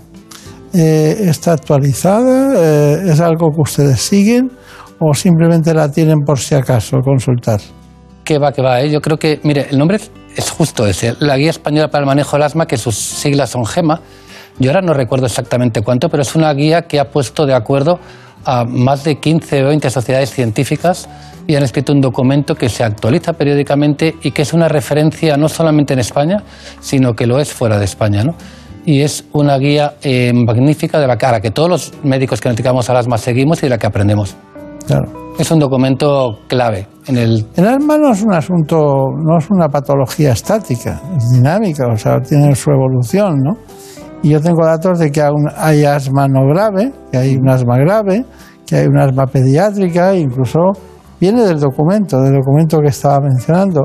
Hay un arma en relación con el COVID, también hay una pediatría en relación con el papel que tienen algunos, algunos elementos fundamentales que ustedes tienen en cuenta, como la feno. ¿Qué es la feno? Mire, con respecto al tema estático, le diría que si usted coge una definición de asma y la lee, la palabra variable aparece. Quiere decir que los pacientes con asma deben saber que su enfermedad puede variar a lo largo del tiempo, incluso a veces en corto periodo de tiempo, ¿eh? y que precisamente parte de nuestra responsabilidad es adaptarnos a ello. ¿no? Me preguntaba qué es el feno. Una de las claves en el diagnóstico del asma es diagnosticarlo de forma adecuada. Quiere decir que, porque una vez que ponemos la medalla a alguien de que tiene un asma, muchas veces a veces no nos replanteamos el diagnóstico posteriormente. El, feno es una, el asma es una enfermedad que cursa con inflamación en la pared del bronquio y precisamente el feno, eh, las siglas quiere decir fracción expiratoria de óxido nítrico, nos da una estimación de la inflamación bronquial. Quiere decir, nos permite, la utilizamos para el diagnóstico del asma, quiere decir, un feno por encima de un determinado valor, eh, en principio, en un contexto adecuado, es, justifica el diagnóstico de asma y la utilizamos en el seguimiento también. No me esperaba yo al, al ácido nítrico por aquí, no me lo esperaba, ¿no? Pues eh, se han popularizado muchísimo los, los equipos medidores de óxido nítrico y los utilizamos eh, continuamente. ¿Por qué que va a la, micro, a, a la microcirculación o qué? Quiere decir que es un marcador de, de una inflamación concreta que es la inflamación eosinófila. Cuando hay muchos eosinófilos y los eosinófilos se degradan, liberan eh, óxido nítrico. Ese óxido nítrico puede, se- se- está en la superficie del epitelio bronquial y, y lo podemos detectar dete- analizando el aire expirado. Nos da una estimación bastante precisa de la, de la inflamación bronquial. Es muy interesante. Brenda. También nos han preguntado si en este momento de pandemia por coronavirus, que es una enfermedad que todos sabemos que golpea con mucha fuerza el aparato eh, respiratorio, pues si han notado ustedes un incremento en, eh, de, de pacientes en sus consultas o si han visto que, que existe esta correlación entre, entre los síntomas, no sé, ¿han notado algún cambio ustedes? Vamos a ver, el COVID ha supuesto y supone una, eh, una revolución en la neumología. ¿no? Quiere decir que hemos eh, asistido, en primer lugar, a un incremento brutal de pacientes con insuficiencia respiratoria grave que hemos tenido que atender en plantas de hospitalización. Y luego, eh, esos, los que han estado hospitalizados y muchos de los que han estado hospitalizados, hemos tenido que seguirlos para comprobar si se han quedado con algún tipo de limitación respiratoria asociado al COVID. ¿no? En cuanto a COVID y asma, la realidad es que el COVID en la mayor parte de las veces produce patología del tejido pulmonar y con poca frecuencia produce patología del árbol bronquial. Quiere decir, entonces, eh, en los pacientes asmáticos solo tenían un riesgo incrementado de tener un COVID grave si tienen un asma de determinada magnitud, pero en la mayor parte de ellos no. Pero sí hemos asistido a un incremento eh, muy importante. Claro, eh, la susceptibilidad de cada uno, la genética, muchas cuestiones, cómo está en ese momento, ¿no? Eso es. Claro, todas esas variabilidades son importantes. Bueno, bueno, eh, tenemos muchas cosas que contar, pero para volver a lo que nosotros eh, queríamos tratar hoy, que es el arma, con usted, ¿eh? con el doctor Chávez, pues eh, teníamos que tres elementos fundamentales que tratar. Uno de ellos es la función pulmonar. ¿Me parece bien? Me parece perfecto. Vamos allá. Para el diagnóstico del asma es fundamental una buena evaluación clínica en consulta en la que eh, preguntaremos sobre síntomas compatibles con, con el asma, pruebas funcionales, respiratorias y una respuesta al tratamiento. La espirometría es una prueba básica de función pulmonar en la que mediante una maniobra muy sencilla de inspiración y expiración podemos conocer la función pulmonar del paciente.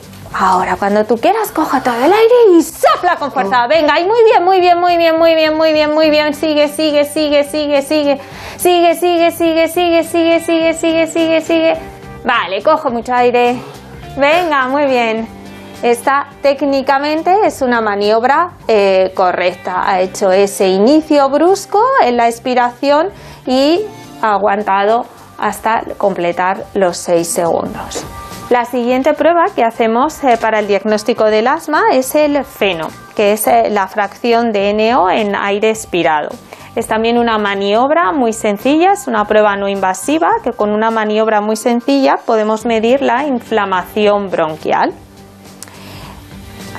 Te destapas, vas a coger aire desde la boquilla y vas a echarlo eh, continuo para que te va a aparecer en pantalla una nubecita y tienes que mantenerla entre las dos líneas soplando.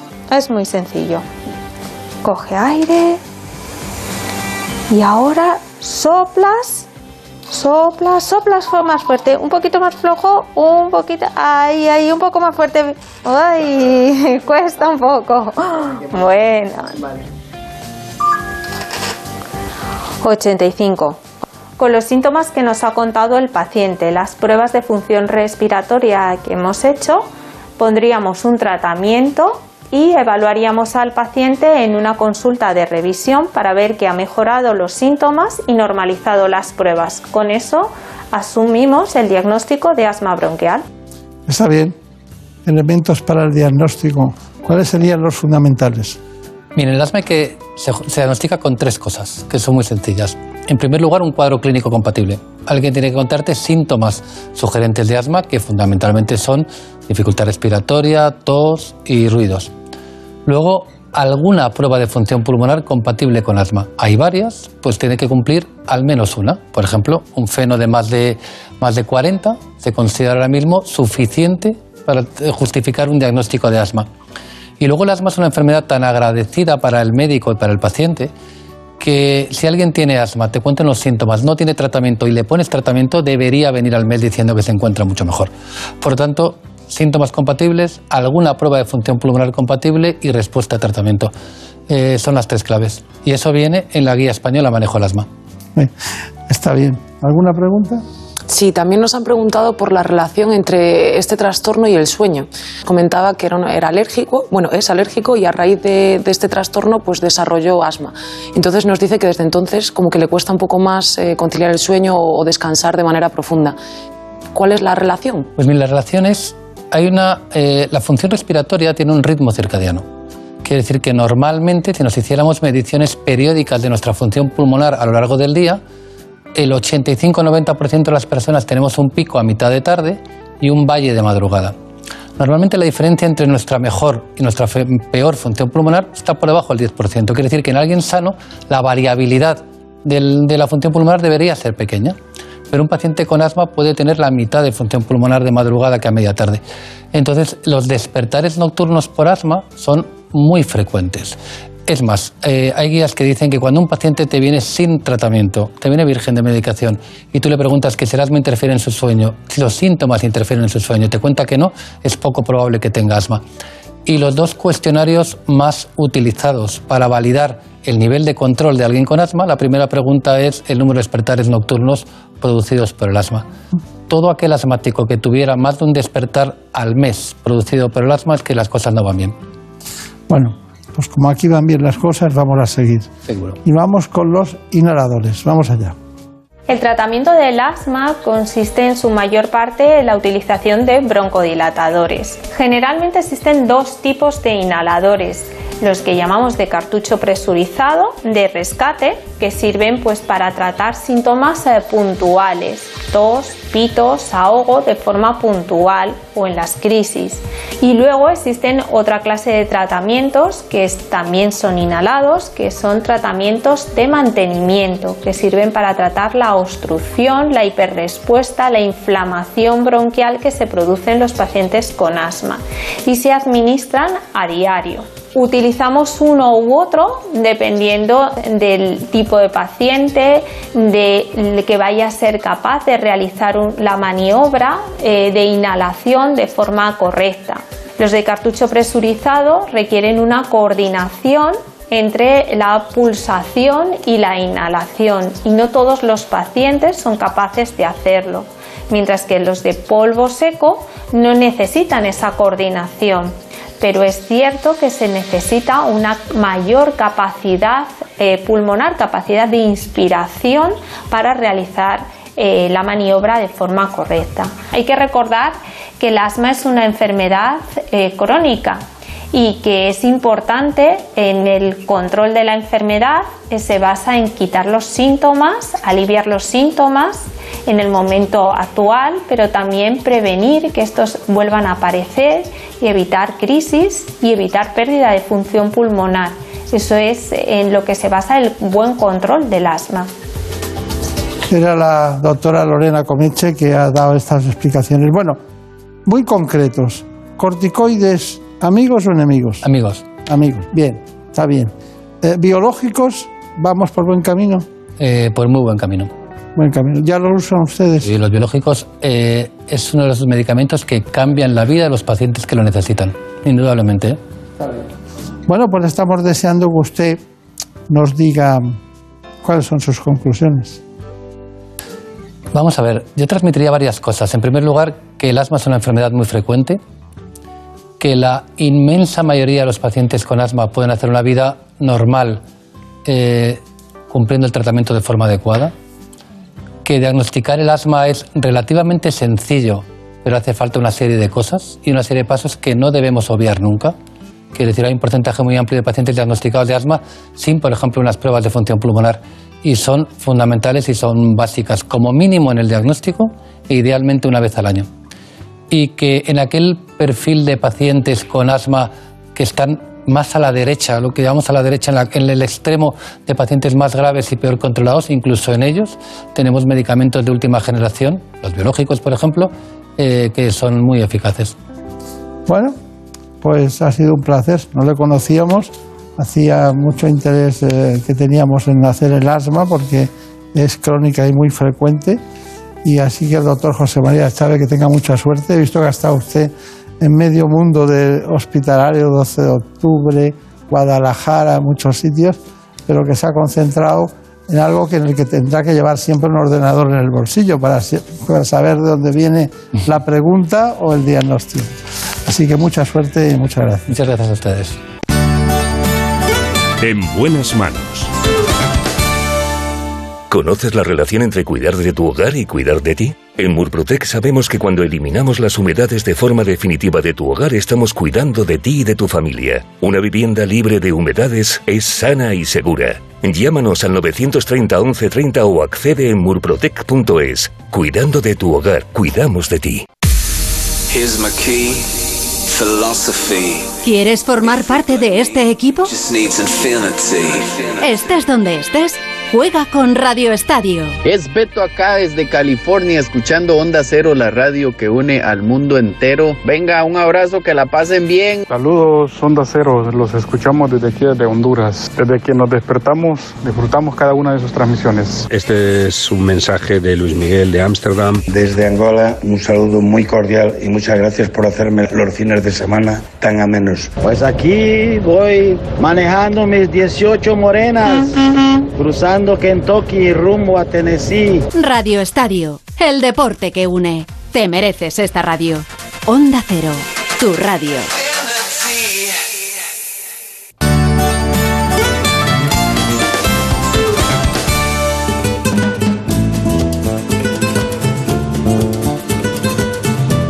Ha llegado el momento de conocer lo que publican nuestros compañeros de La Razón en ese suplemento de A tu Salud.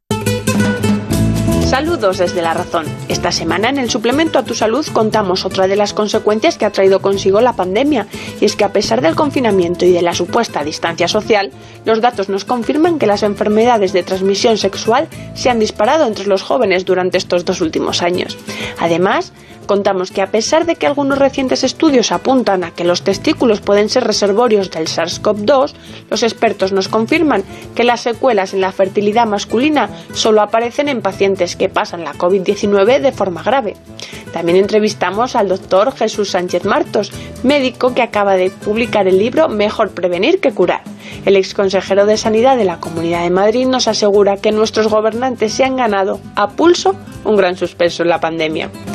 Desgranamos también las conclusiones del segundo simposio titulado Articulando el Deporte, organizado por la Fundación Internacional de Artrosis y que ha tenido lugar esta semana en Madrid.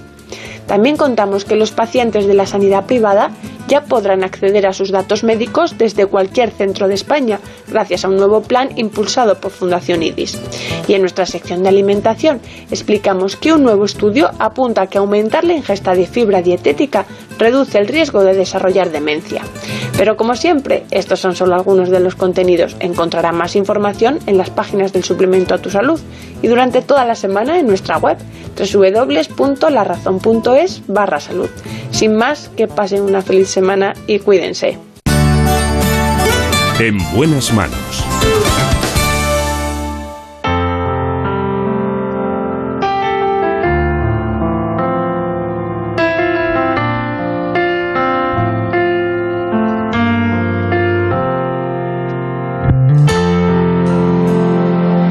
esta sí sería una buena música para dormirse. Pero en medicina, quienes, por decirlo de alguna manera, nos duermen son los anestesistas. Pero hay ocasiones en que eh, los anestesistas solo se dedican a eso, pero alguna otra llegan a ser presidente del Consejo General de Colegios Oficiales de Médicos de España. Es el caso del doctor Tomás Cobo. Que se marcha y que se queda. Que es pregunta y es respuesta, que es mi oscuridad.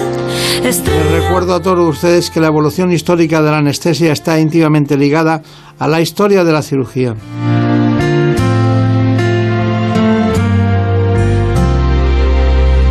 Ella me peina el alma y me la enreda. Va conmigo, pero no sé dónde va. Antes de seguir en profundidad sobre este asunto, sobre los médicos de España y en concreto de la anestesia en general, lo hacemos con el doctor Tomás Cobo, pero les propongo a todos ustedes este informe para situarles sobre las coordenadas de ese espacio de hoy. En buenas manos. Cuando hablamos de anestesia nos referimos al procedimiento médico que permite realizar intervenciones dolorosas o molestas con el máximo confort y seguridad para el paciente. A lo largo de la historia, los métodos para obtener sus efectos pasaron por el uso de preparados con alcohol y veneno hasta la estrangulación de las venas yugulares. Sin embargo, en 1846, el odontólogo William Morton ponía la primera piedra de la anestesia moderna cuando, tras hacer inhalar a un paciente vapor de éter, pudo extirparle un tumor sin causarle dolor alguno. A raíz de este hallazgo se fueron sucediendo nuevos anestésicos como el cloroformo y también técnicas como la intubación endotraqueal, hoy en día todo un emblema de la especialidad. Sin embargo, aunque los inicios de la anestesiología moderna se basan en el empleo de gases, a mediados del siglo XIX el uso de la vía intravenosa se expandió hasta convertirse en la pieza fundamental de esta rama, donde cobraron protagonismo fármacos como la morfina, los barbitúricos de corta duración o los relajantes musculares, siendo estos últimos la aportación más importante desde el descubrimiento de Morton.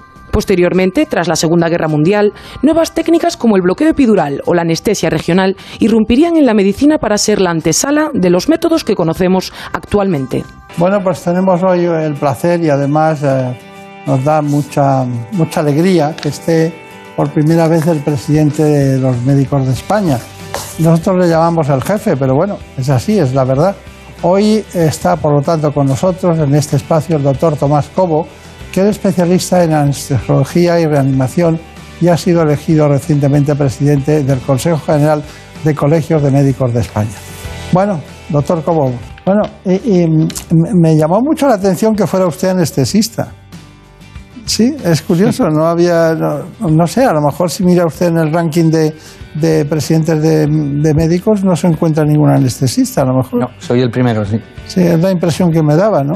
Pero bueno, ¿y, y por qué anestesia? Anestesia, bueno, pues eh, tengo que retrotraer a hace casi 28 años. Si quiere, si quiere le hablo de Fidel Payés, ¿no? pues sí, por ejemplo, ¿no?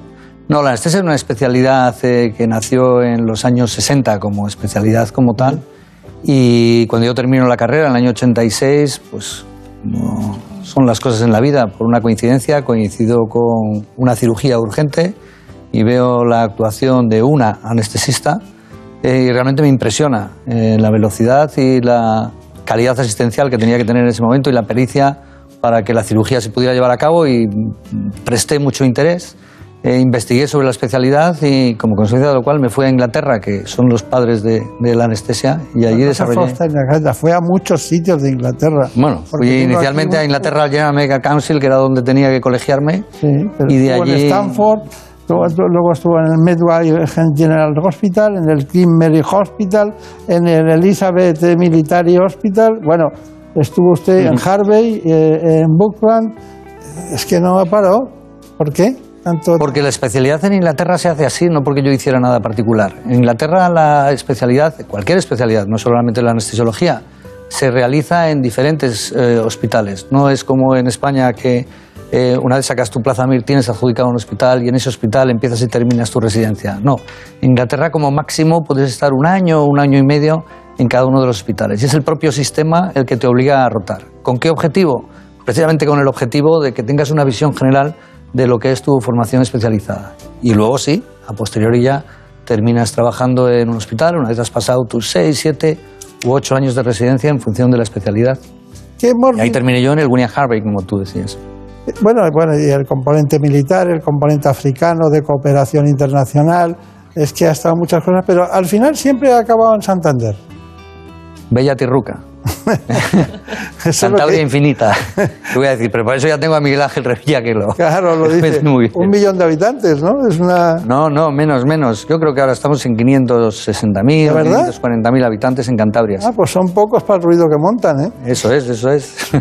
Curioso. Bueno, tienen buen mar, tienen buena gastronomía. Una de las bahías más bonitas de- del mundo, ¿no? Una de las 10 bahías más bonitas del mundo. Sí. ¿Dó- ¿En qué zona vive usted? Yo vivo en Santander, pero trabajo en Torrelavega. Torrelavega. Bueno, usted entonces está en ese hospital que va desde Santander a Torrelavega en, en la autovía, en, el- en esa Ese, zona. en, ese, en ese estoy, sí. En ese. Hay 27 kilómetros de distancia entre... ¿Es cómodo? Santander, sí, son 20, 25 minutos muy, muy agradables y muy bonitos porque Cantabria lo que tiene son todas las estaciones. Vivimos el verano, que es medio invierno, vivimos el otoño, que es medio primavera, vivimos la primavera, que es entre otoño e invierno. Por eso usted se fue a un, a un lugar de reyes, ¿no? En realidad, ¿no? Sí, sí. Porque eh, Cantabria, además, eh, mm, las, al tener las cuatro estaciones del año, tiene las cuatro gastronomías, las cuatro culturas, las cuatro maneras de vivir. ¿no? Eso da mucho. Cantabria infinita, si ya lo vende el presidente, ¿no? Bueno, eh, en realidad, eh, vamos a la actualidad, al momento actual. Porque ya le intentaron a un español quitar, eh, diríamos, la- el origen de la anestesia, ¿no? El doctor Fidel Payés fue el origen de la anestesia epidural, pero se lo quitaron un italiano hasta que se lo tuvo en- los, los tribunales internacionales tuvieron que reconocer que era él, ¿no? Es esa correcta la historia, ¿no? Así es, correcto, sí, sí. Que es un hombre de una vida muy controvertida, ¿no? En todos los sentidos, ¿no? Pagués. Sí. Pagués es un hombre cosmopolita en, en aquellos años, porque estamos hablando de principios 1920, 1921. ¿no? Él fallece precisamente en un accidente de tráfico viniendo del balneario de Cestona. Pero él fue el que describió De la... Entonces venía. Sí, venía de vacaciones, sí. Eh, él fue el que describió lo que llamó anestesia metamérica, que es la anestesia Claro. epidural. Lo hizo en la Primera Guerra Mundial porque él fue médico militar en, en la Primera Guerra Mundial. en- estuvo en Suiza basado, pero también estuvo... La guerra del Rif estuvo. Estuvo en la guerra de Rif. Cuando hay es en la guerra de Rif en 1921, cuando empieza a practicar la anestesia metamérica y posteriormente eh, no le da tiempo. Tiene publicaciones, pero no le da tiempo. Y es Doglietti, un italiano, el que sin saber que ya había hecho Pagués esto, sin saber, es decir, no hubo mala intención, hace la primera publicación. Y pocos años después, parece que es en el 23 o en el 25, cuando se le reconoce internacionalmente a Pagués eh, la anestesia epidural, que es un hito. Y tiene eh, tiene particularidades que son interesantes de conocer porque la localización del espacio epidural no ha variado, sigue siendo con pérdida de resistencia al aire o al salino, que fue lo que descubrió Pagués, ¿no? He visto, he visto muchas investigaciones diversas y variopintas, ¿no? como se hubiera introducido en distintas especialidades, pero bueno, esta es la que le dio realmente la fama. ¿no? Bueno, él era cirujano, Eh, sí. entonces la anestesia, eh, la especialidad de anestesia como tal no existía. Eran cirujanos que al tiempo que operaban, anestesia, primero anestesiaban y luego operaban. Lo que nos- y, la, y la vigilancia del paciente quedaba en manos pues, de un auxiliar, ¿no? Lo que nos cuesta el, el tema ese de reconocer las especialidades. Yo tengo una, una cuestión personal que me molesta, eh, y es que a mí me gustaría ver al ministro de Sanidad de turno acompañado en determinados momentos, difíciles o no difíciles, conmemorativos o no conmemorativos, con el presidente de los médicos y no con alguien que se ha especializado en algo y que le acompaña, ¿no? Porque en teoría un- el presidente de los en Estados Unidos es así y aquí no, parece como una cosa aparte, ¿no? Como si los médicos, ¿no? Es cosa de médicos, no, no es cosa de médicos, esto es cosa de- del conocimiento y todo eso. No sé lo que pensará usted, pero es una de mis grandes inquietudes esa, ¿no? Que al médico... La desconexión entre la administración y la realidad asistencial, ¿no? Sí, y sobre todo la desconexión entre la responsabilidad que tiene usted en sus asambleas de ir desmenuzando las especialidades médicas diciendo esto no lo podemos hacer, a ver, vamos a votar eso que tenemos dudas, ¿no? Tienen más conocimiento que muchos que acaban de llegar de la política y vienen, y vienen de, de otros mundos, ¿no? Pero bueno, esa es la historia. Entonces, eh, en la anestesia en España en este momento, ¿usted qué, qué piensa en cuanto o qué datos tiene de morbimortalidad? ¿Cuáles son las que tienen más riesgo, las que tienen menos riesgo, las más difíciles? la, la- la anestesia es la gran desconocida, ¿no? Porque todos los éxitos finalmente, sí, si generalizamos, se les lleva al cirujano. Claro, que es el que sale a decir todo va Oiga, bien. Merecidos, ¿eh? Pero la anestesia, sin embargo, antes de la cirugía, todos los pacientes lo que manifiestan es el miedo. Yo lo que tengo miedo es a la anestesia. Oiga, usted lo que tiene que tener miedo es a la cirugía. Y finalmente lo que agradecen es la cirugía. En fin, no, la mortalidad se ha reducido muchísimo con eh, la incidencia directa de muerte con anestesia. ¿no? En los años 70, eh, pues uno de cada, si metemos a, desde los peques peques hasta los más mayores, eh, si metiéramos a todos en todo tipo de anestesias, antes la mortalidad era uno en 10.000 eh, de los pacientes que entraban a quirófano o eh, en un momento determinado necesitaban anestesia, moría uno en 10.000. Ahora, hoy en día, es uno en 100.000. Es decir, es más seguro eh, ser anestesiado que subir a un avión Claro, o que recorrer una autovía con dos puntos eso negros. es lo que quería oír. Yo quería oír el dato exacto y preciso de este asunto. Ha mejorado muchísimo la seguridad en la anestesia. Ha mejorado por varias razones. Primero, por la monitorización que tenemos, la tecnología que tenemos que nos permite saber en cada instante las constantes vitales del paciente. Y ha mejorado mucho porque las drogas que administramos, que durante la anestesia no es una sola droga. Este tópico de que no es que soy alérgico a la anestesia. No, mire, oiga, usted no puede ser alérgico a la anestesia. Usted puede ser alérgico a una de las múltiples drogas que utilizamos para el procedimiento anestésico. Eh, estas drogas han mejorado muchísimo en cuanto a su seguridad, sus efectos secundarios y su tolerancia. Claro. Bueno, mm, vamos con ese aniversario. Se ha celebrado los 100 años de la anestesia epidural y hemos preparado, Elena Fernández Puyol ha preparado un reportaje en el que ha trabajado mucho. Acaban de cumplirse 100 años de la invención de la anestesia epidural por el español Fidel Pajés. Este médico militar oscense destinado en la guerra del Rif en Marruecos descubrió que inyectando un anestésico entre dos vértebras concretas del final de la espalda se paralizaban las terminaciones nerviosas de la médula espinal. De este modo ayudaba a los soldados que se sometían a una intervención quirúrgica. Sin pretenderlo estaba poniendo las bases de lo que sería una de las aportaciones más importantes a la historia de la cirugía.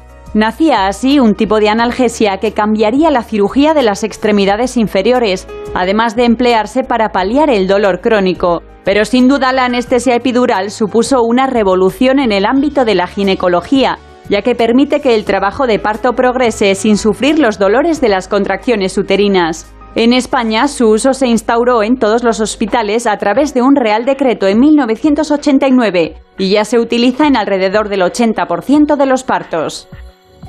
Bueno, pues está muy bien, está muy bien. Hemos, Muy bien, muy hemos bien. introducido Fíjate que las fotos esas que salen de la técnica que os decía antes, 100 años después, son las mismas. La posición de las manos, de la aguja, es exactamente eh, la misma. Hemos mejorado en ese sentido muy poco. Sí hemos mejorado en que el calibre de la aguja es mucho menor, así que infligimos menos daño de lo que infligíamos antes. Pero la localización del espacio es exactamente con la técnica que describió Pavés. Qué curioso.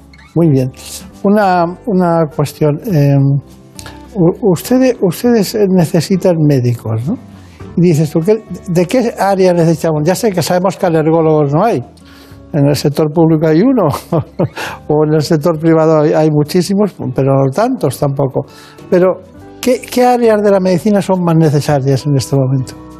Pues ahora tenemos déficit de médicos de atención primaria, déficit abrumador de pediatras, déficit de anestesistas. ¿Eh? Sí, subrayo tres. Son las más importantes, sí. Y pediatría hay un déficit importantísimo, y atención primaria también, y anestesiología también. Eh, foco en esos tres, no tengo los datos exactos, pero desde luego estos tres que digo sí son importantes.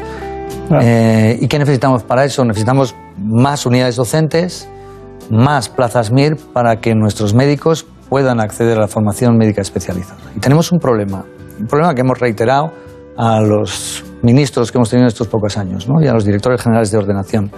Eh, tenemos una bolsa de 7.500 médicos formados en nuestras universidades, en nuestras facultades de medicina de España, en los que, como decía antes, hemos demostrado un extraordinario esmero para que salgan bien formados y que no tienen acceso a la formación médica especializada. Como consecuente, se, quedan en esa bolsa y los especialistas tenemos que importarles de, de otros sitios en los que no tenemos tanta eh, Claro. seguridad de que han sido formados como nosotros Claro, quisiéramos. tenemos un doble coste. Efectivamente. Si hay que formar y no utilizar. Hay que crear más unidades docentes y sacar finalmente más plazas MIR. Vaya. Usted también tenía mucho interés eh, la transformación digital dentro del ámbito de la medicina? ¿Cómo va ese asunto? E incluso en la propia organización. Va bien. Mira, hemos sufrido mi generación y yo creo que la suya también. Yo creo que pertenecemos a la misma. Tres revoluciones. Mientras las demás generaciones sufrieron una, nosotros hemos sufrido tres, tres revoluciones. ¿no? La primera revolución, la revolución de Internet. ¿no? Esta la hemos sufrido en nuestras carnes, de pasar de escribir los apuntes a tener que sumergirnos y acceder a lo que es el mundo. La segunda revolución ha sido la de la globalización. Que viajamos por 25 euros, uno se planta en Budapest. Esto era impensable cuando nosotros éramos jóvenes. Y la tercera revolución es la de la Big Data, ¿no? En la que estamos inmersos ahora, que sabe más la nevera de lo que nos gusta que lo que nosotros mismos sabemos, ¿no? Sí, dispara y te dice que te falta esto, pues no me había dado cuenta. Eh, eh, en, en esto de la Big Data es en lo que estamos sumergidos. La revolución digital es inevitable y ya en algunos ámbitos, sobre todo en los económicos, en el banco, ya veis que manejamos con facilidad las aplicaciones. ¿Qué es lo que a mí me gustaría, y por eso efectivamente es un eje de lo que dije, qué es lo que me gustaría para la organización medio colegial? Precisamente lo mismo, ¿no? que hubiera todas las aplicaciones posibles para que fuera todos estos trámites burocráticos que ocasionalmente tenemos que hacer o rutinariamente tenemos que hacer.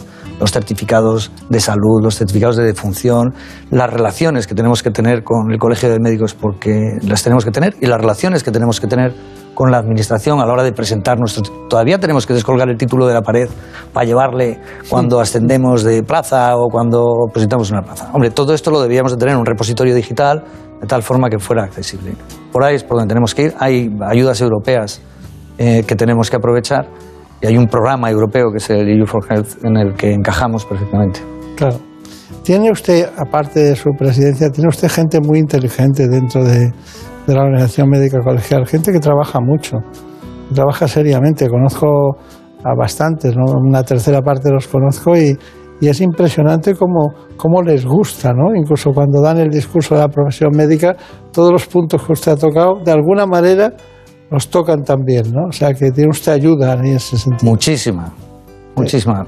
Bueno, hay un tema y es que hemos hecho un informe de médicos, usted lo ha contado todo, pero nosotros tenemos un informe sobre médicos. Vamos allá. El sector de la sanidad es uno de los grandes valores que tenemos en nuestro país y la capacitación de sus profesionales uno de los aspectos más apreciados. Sin embargo, este sector no se encuentra exento de dificultades y vive una etapa complicada y más con la llegada de la pandemia.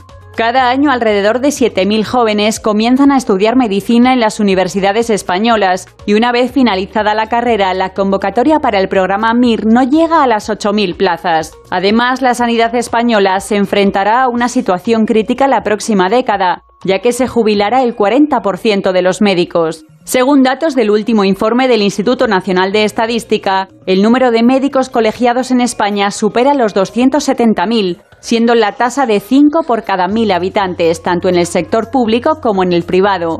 Y aparte de haber escasez de médicos, también suelen estar mal repartidos entre las comunidades.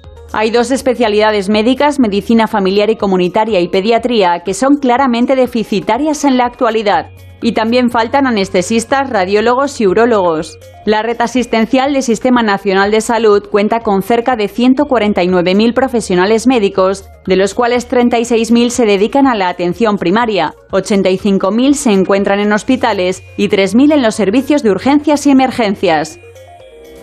Bueno, eh, esto lo ha dicho usted, pero nosotros eh, hemos contrastado los datos y coinciden perfectamente. Pero los problemas sanitarios, porque la pandemia nos ha obligado a pagar una factura, tanto desde el punto de vista mental como psicológico. Hemos pagado una factura por la pandemia y mucha gente lo sabe, pero otras no.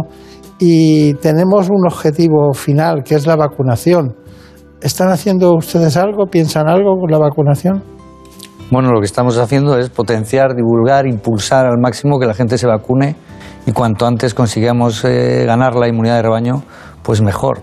Todo lo que hemos hecho ha sido en esa línea de la vacunación, que es un arma esencial, y luego en mantener las otras tres herramientas que han sido claves para frenar la pandemia, ¿no? el distanciamiento social, la mascarilla facial y el lavado de manos. Está bien. Se, diga la verdad, ¿se indignan ustedes a veces en la organización cuando oyen tonterías? Bueno, pero todos nos indignamos en nuestras vidas personales cuando oímos tonterías de cualquier ámbito, ¿no? Sí, pues sí.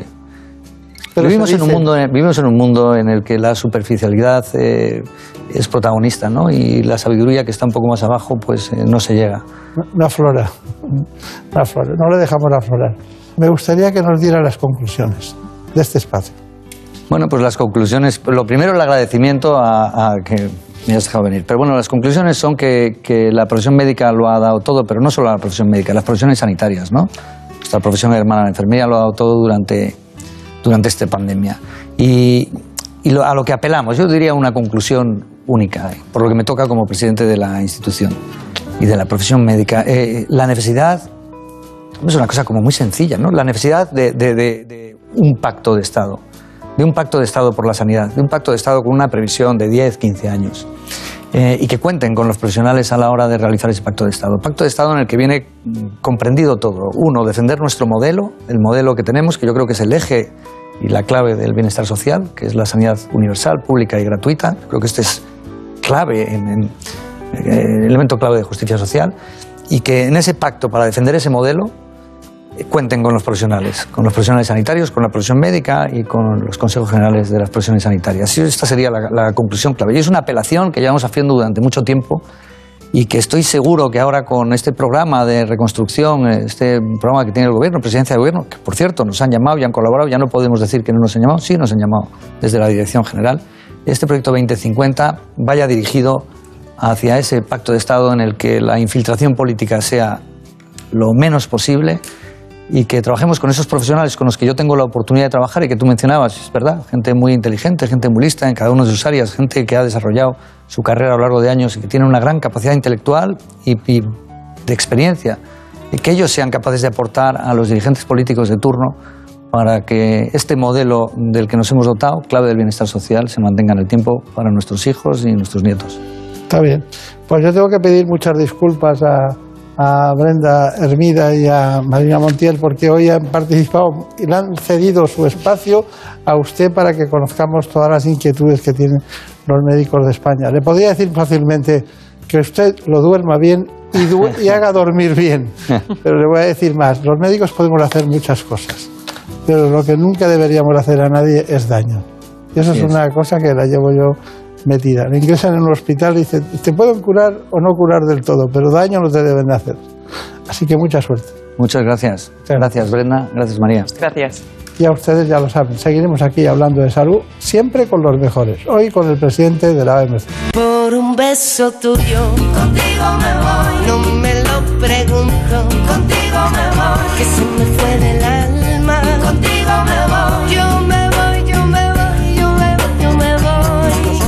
nos vamos, pero esta es nuestra despedida. Volvemos cada semana.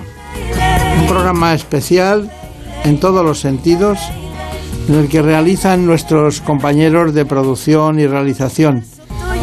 Les espero, ya saben ustedes que les espero dentro de un rato. Les espero a las 9 de la mañana, concretamente en el espacio ¿Qué me pasa, doctor? de la sexta. Son elementos de contenido informativo que usamos también en muchas ocasiones en temas de radio. Por un beso tuyo ya no tengo dueño. Acércate un poco, muéveme a besar. Por un beso tuyo, contigo me voy. No juegues conmigo, contigo me voy. Quédate esta noche, Así que les damos las gracias por haber estado con nosotros y que sepan que nos interesan muchos aspectos en relación con la pandemia, las agresiones a los médicos, el acúmulo de mujeres con responsabilidades importantes en el ámbito de la medicina y saber qué va a pasar en el futuro. Muy bien, pues les dejamos hasta la semana que viene. Un abrazo para todos y lo importante ya saben que es y sigue siendo la salud. Con un beso tuyo vi llegar el día por la osadía. Cayó un beso al mar.